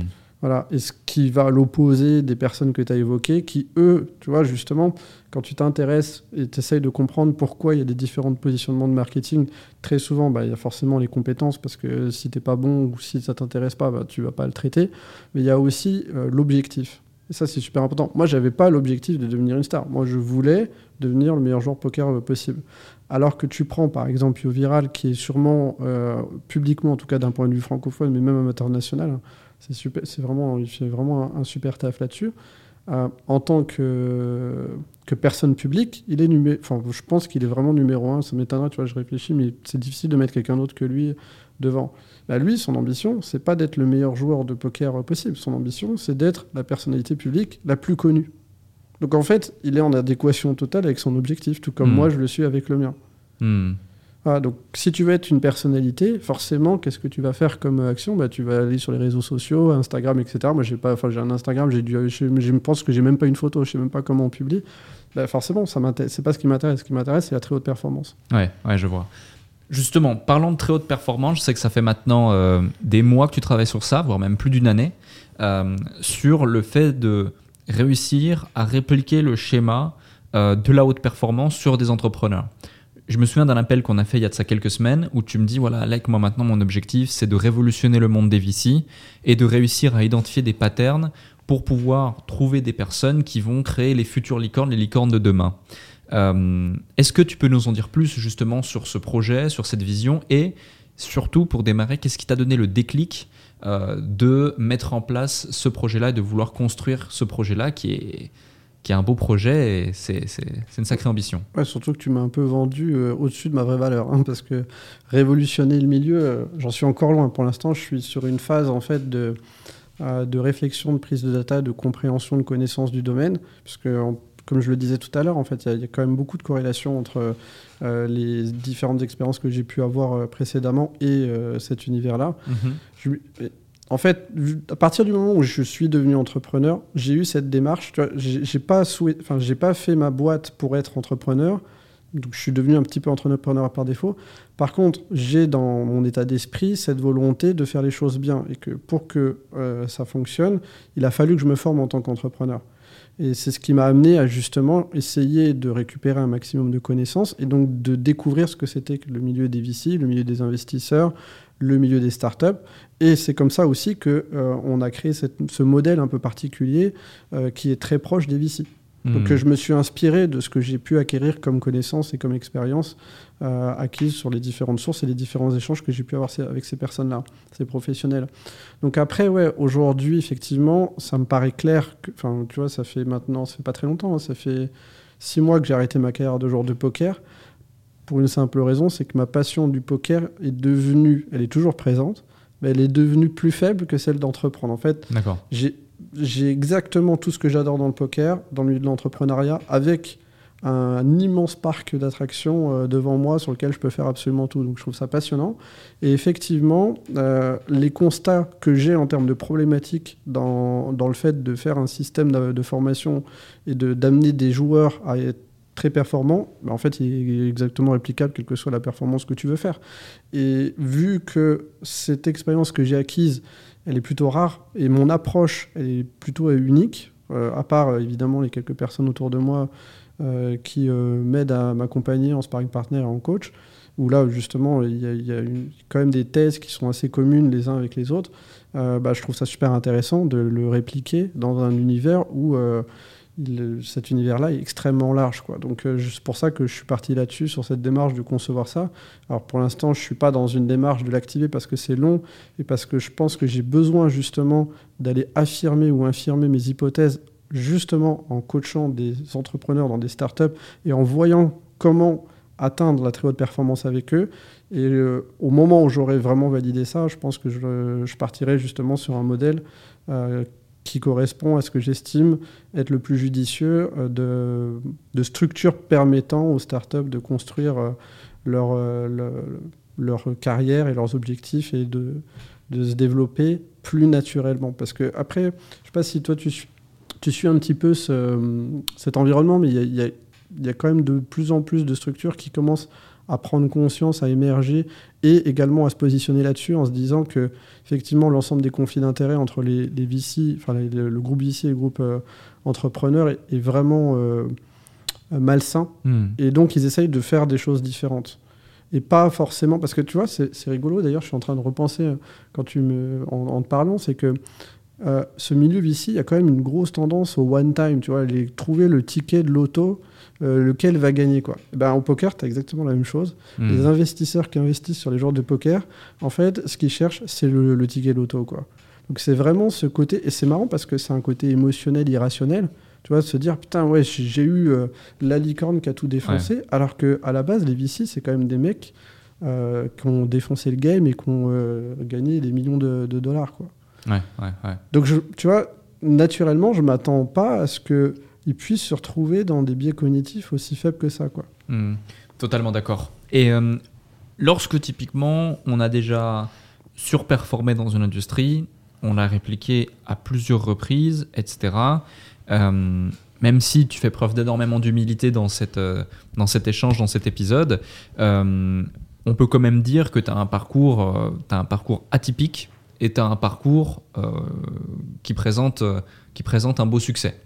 Euh, quel est le plan d'action et quelles sont les différentes étapes lorsqu'on part de là-haut? On ne peut pas être plus haut que le champion du monde dans sa discipline. On peut être plus haut qu'ensuite, si on veut apprendre à, le répliquer, c'est deux métiers totalement différents. L'être et puis apprendre à l'être, mmh. euh, c'est différent. Tu as réussi aussi à faire ça. Et du coup, tu veux changer complètement d'industrie. Et donc, tu vas devoir là aussi, au travers de ton modèle, euh, si tu veux être numéro 1, euh, bah, être au top par rapport à, ton, à ce modèle-là, et puis aider des gens à surperformer, être au top à leur tour, sans quoi ton modèle ne sera pas rentable, vu que tu vas aussi miser sur la performance des entrepreneurs que tu vas accompagner dans ce modèle-là. Euh, dans quelle, dans quelle démarche, dans quelle dynamique tu es lorsque tu lances ça, et quelles sont les différentes étapes pour pouvoir te permettre de maximiser tes probabilités de succès au travers de ça. J'entends notamment, en tout cas c'est l'impression que tu donnes, que tu prends ton temps, euh, que tu y vas de manière méthodique et progressive, mais au-delà de ça. Bah, le choix de la personne, forcément, euh, va pas t'apporter le même niveau de difficulté. Euh, je le disais tout à l'heure, en fait, le mindset, les valeurs, l'attitude, comportement, c'est super difficile à changer chez quelqu'un après, évidemment, il y, a différents niveaux de changement. Donc, si la personne elle a déjà un profil adapté euh, à coacher, c'est super facile. Euh, en l'occurrence, comme critères qui sont super importants, j'ai parlé tout à l'heure d'être radicalement euh, ouvert d'esprit. Mais il y a surtout quelque chose de très très important qui est aussi très rare. Mais de toute façon, c'est pas compliqué. Hein, que des champions, il n'y en a pas beaucoup. Hein. la capacité à faire face à la difficulté, à prendre du risque. Malheureusement, on a beaucoup plus de gens qui ont une aversion au risque qui ont peur justement de ce risque et qui les amène à être tétanisés, à pas agir. Euh, c'est pas mon cas par rapport à mon, à mon parcours. Ça se voit que effectivement, à chaque fois quotidiennement, je me retrouve dans la merde, mais je me retrouve dans la merde parce que justement, je suis prêt à faire face au risque. Hmm. Alors la clé, c'est justement de calculer le plus efficacement possible ce risque pour pas aller trop loin. Hmm. Et ben, le problème, c'est que si tu veux justement savoir à quel niveau tu es, il faut que tu sois prêt parfois bah, à aller trop loin. Parce que si tu vas jamais trop loin, tu sais pas où elle est ta limite. Ça, c'est super important. Et donc là, on parle de dépassement de soi sur la performance.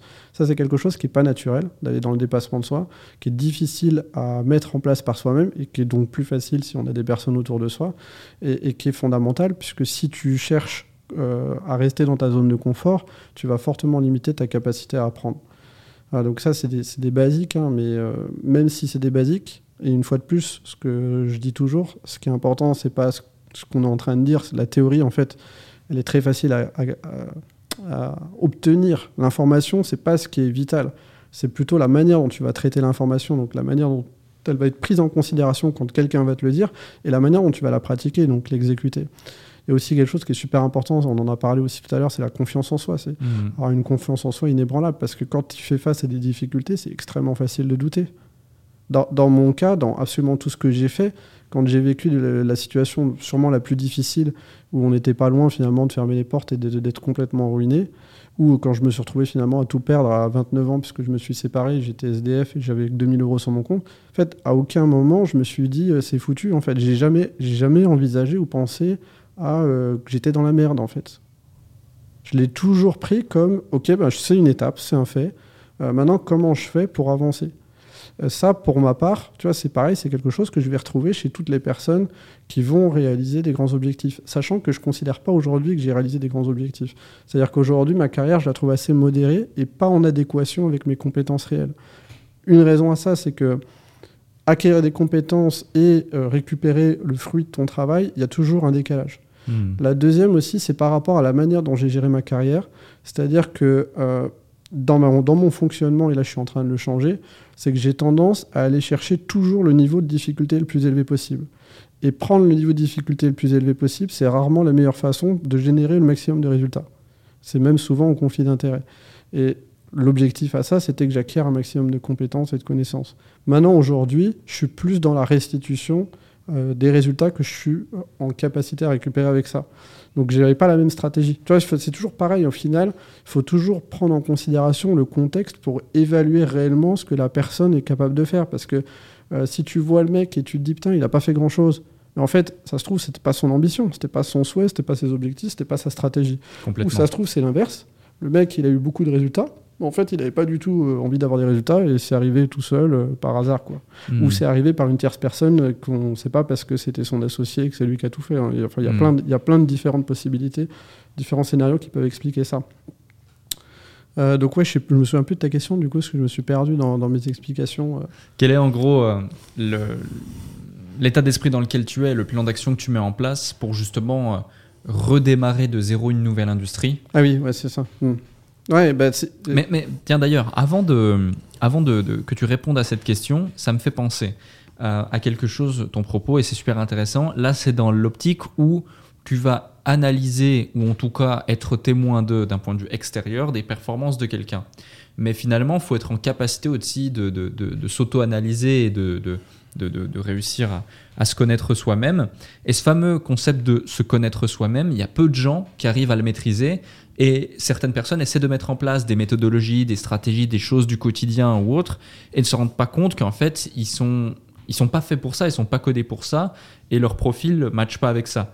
Il y a plusieurs outils à ça pour se connaître soi-même, notamment le test MBTI pour ne citer que ça euh, ou autre. Est-ce que tu peux nous en dire plus à ce sujet pour les personnes qui nous écoutent et les aider à davantage se connaître, davantage savoir ce qui est plus, euh, on va dire, euh, adapté à leur tempérament, leur état d'esprit, leur schéma de pensée, leur personnalité, plutôt que d'autres choses.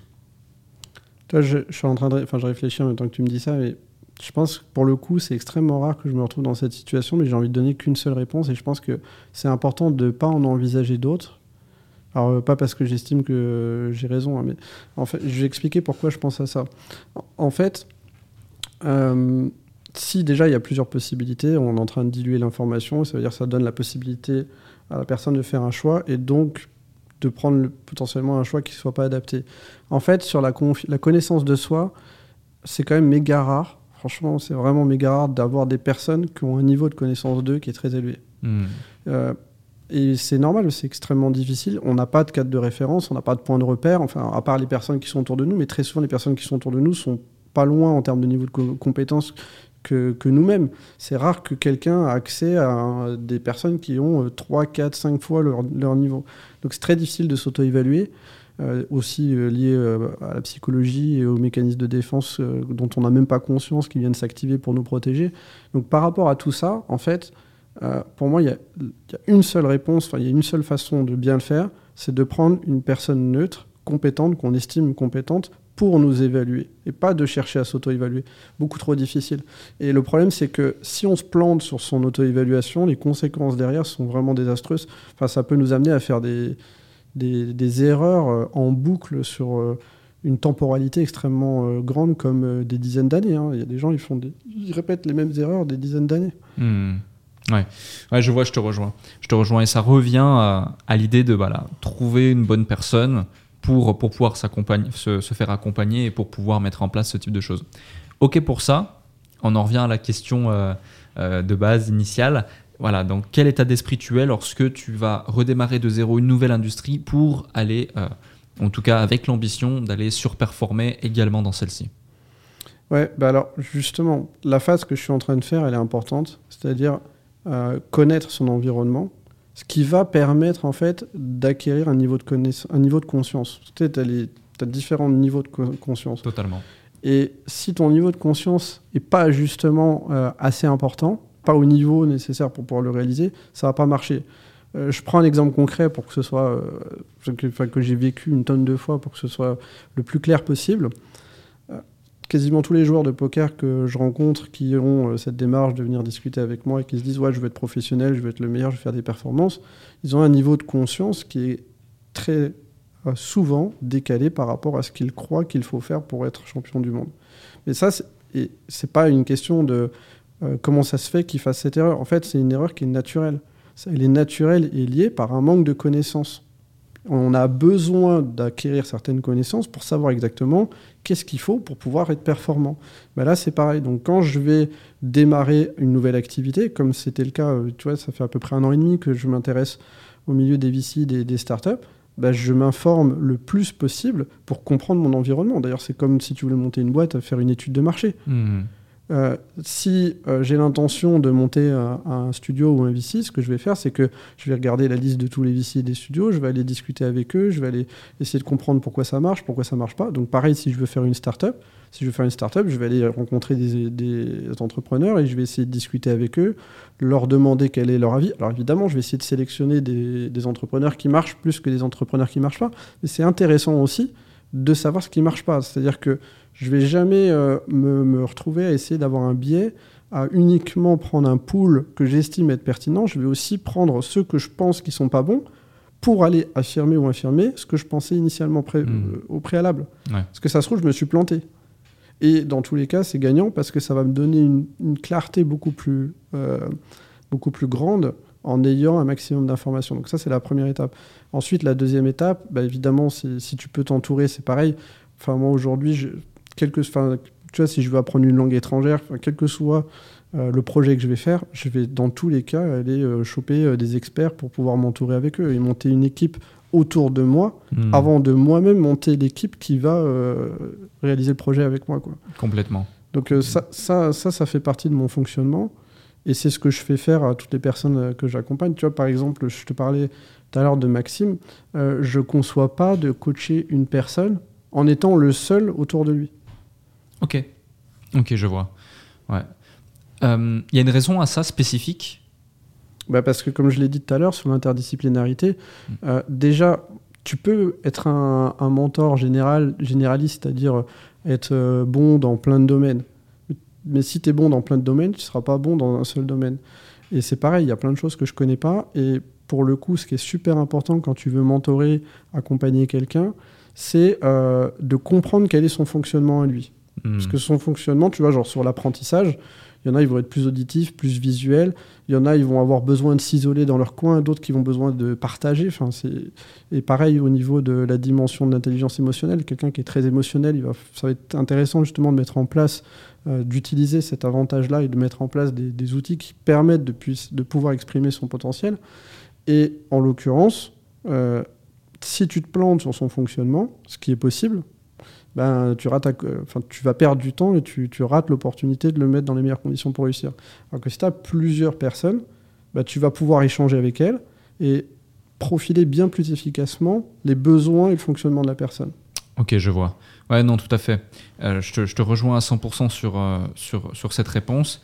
Euh, quelle est la temporalité que tu t'accordes pour le fait de déployer et d'actionner justement ce nouveau projet? Est-ce qu'après un an et demi de, de voilà d'intérêt, de réflexion, d'analyse, etc. Euh, l'échéance arrive à son terme et tu vas très prochainement lancer et communiquer quelque chose autour justement de ça et de ton switch entrepreneuriat.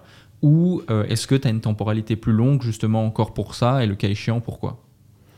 Ouais, alors je pense que ce serait utopique de, à l'instant T d'être euh, persuadé, convaincu que ça va être comme ça et pas autrement puisque comme je l'ai dit, et ça, ça fait partie de n'importe qui qui va démarrer une activité quelle qu'elle soit, mhm. c'est que il faut passer ces fameux niveaux de conscience.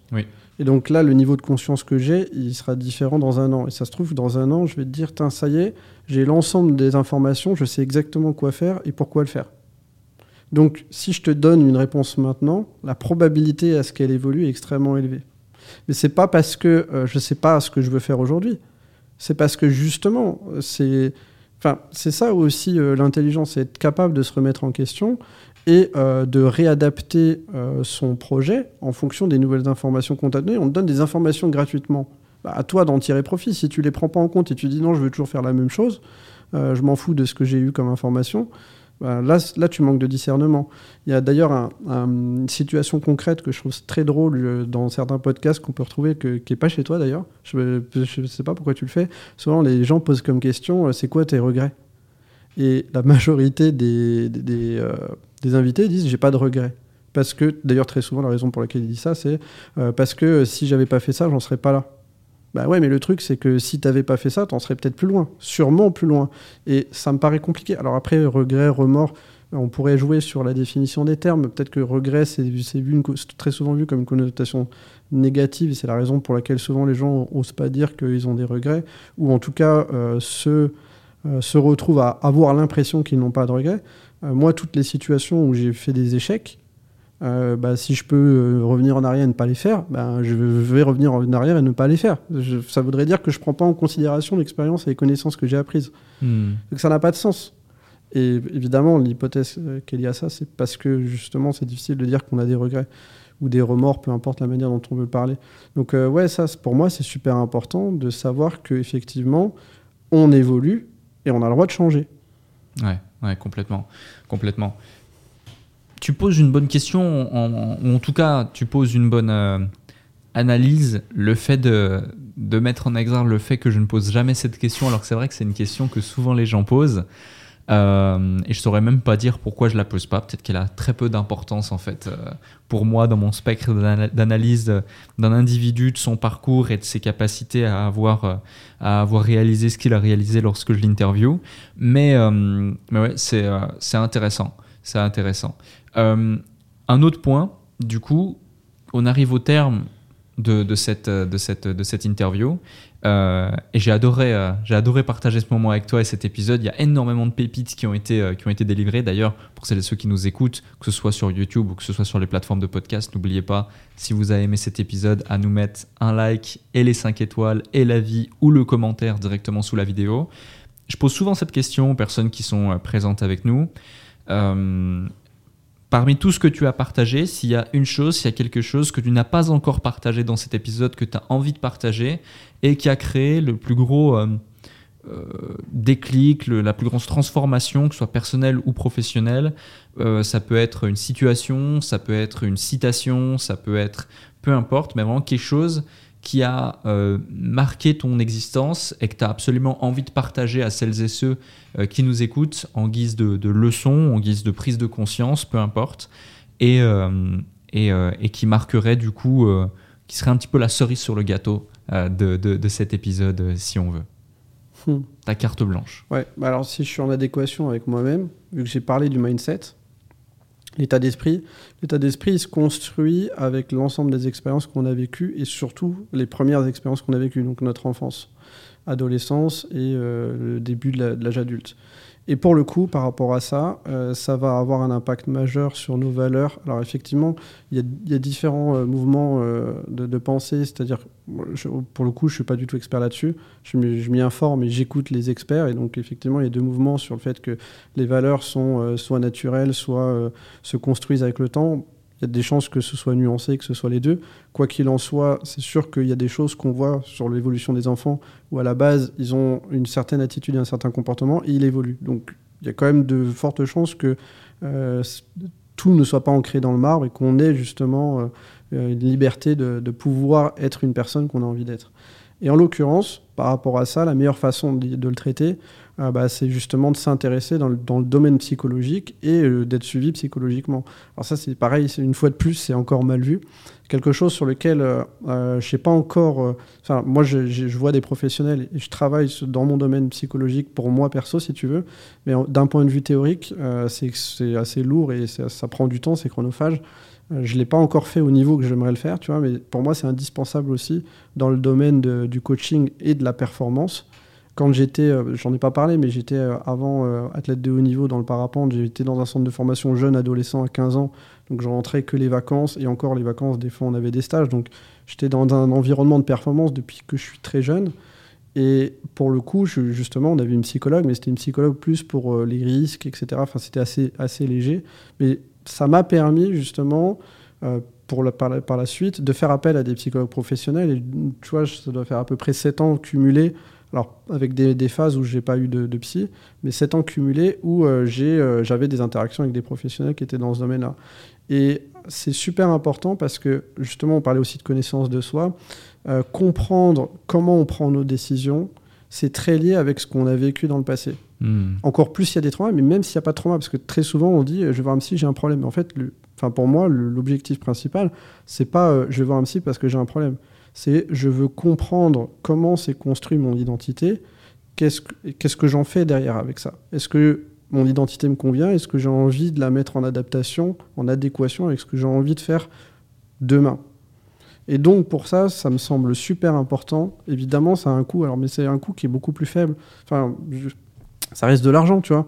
Mais en, en termes d'investissement, ça peut vraiment changer la vie des gens. Et malheureusement, ceux qui ne réussissent pas leur projet professionnel, c'est quasiment systématique. Il y a une problématique qui est liée au domaine psychologique.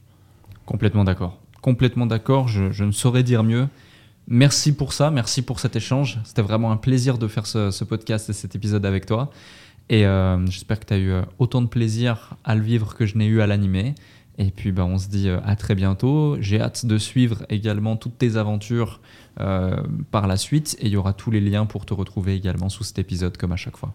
Ouais, on pourra regarder cet épisode d'ici dans 10 ans. Et à mon avis, euh, le résultat sera très sympa. Ouais. Avec plaisir. Merci Alec pour ce moment. Merci.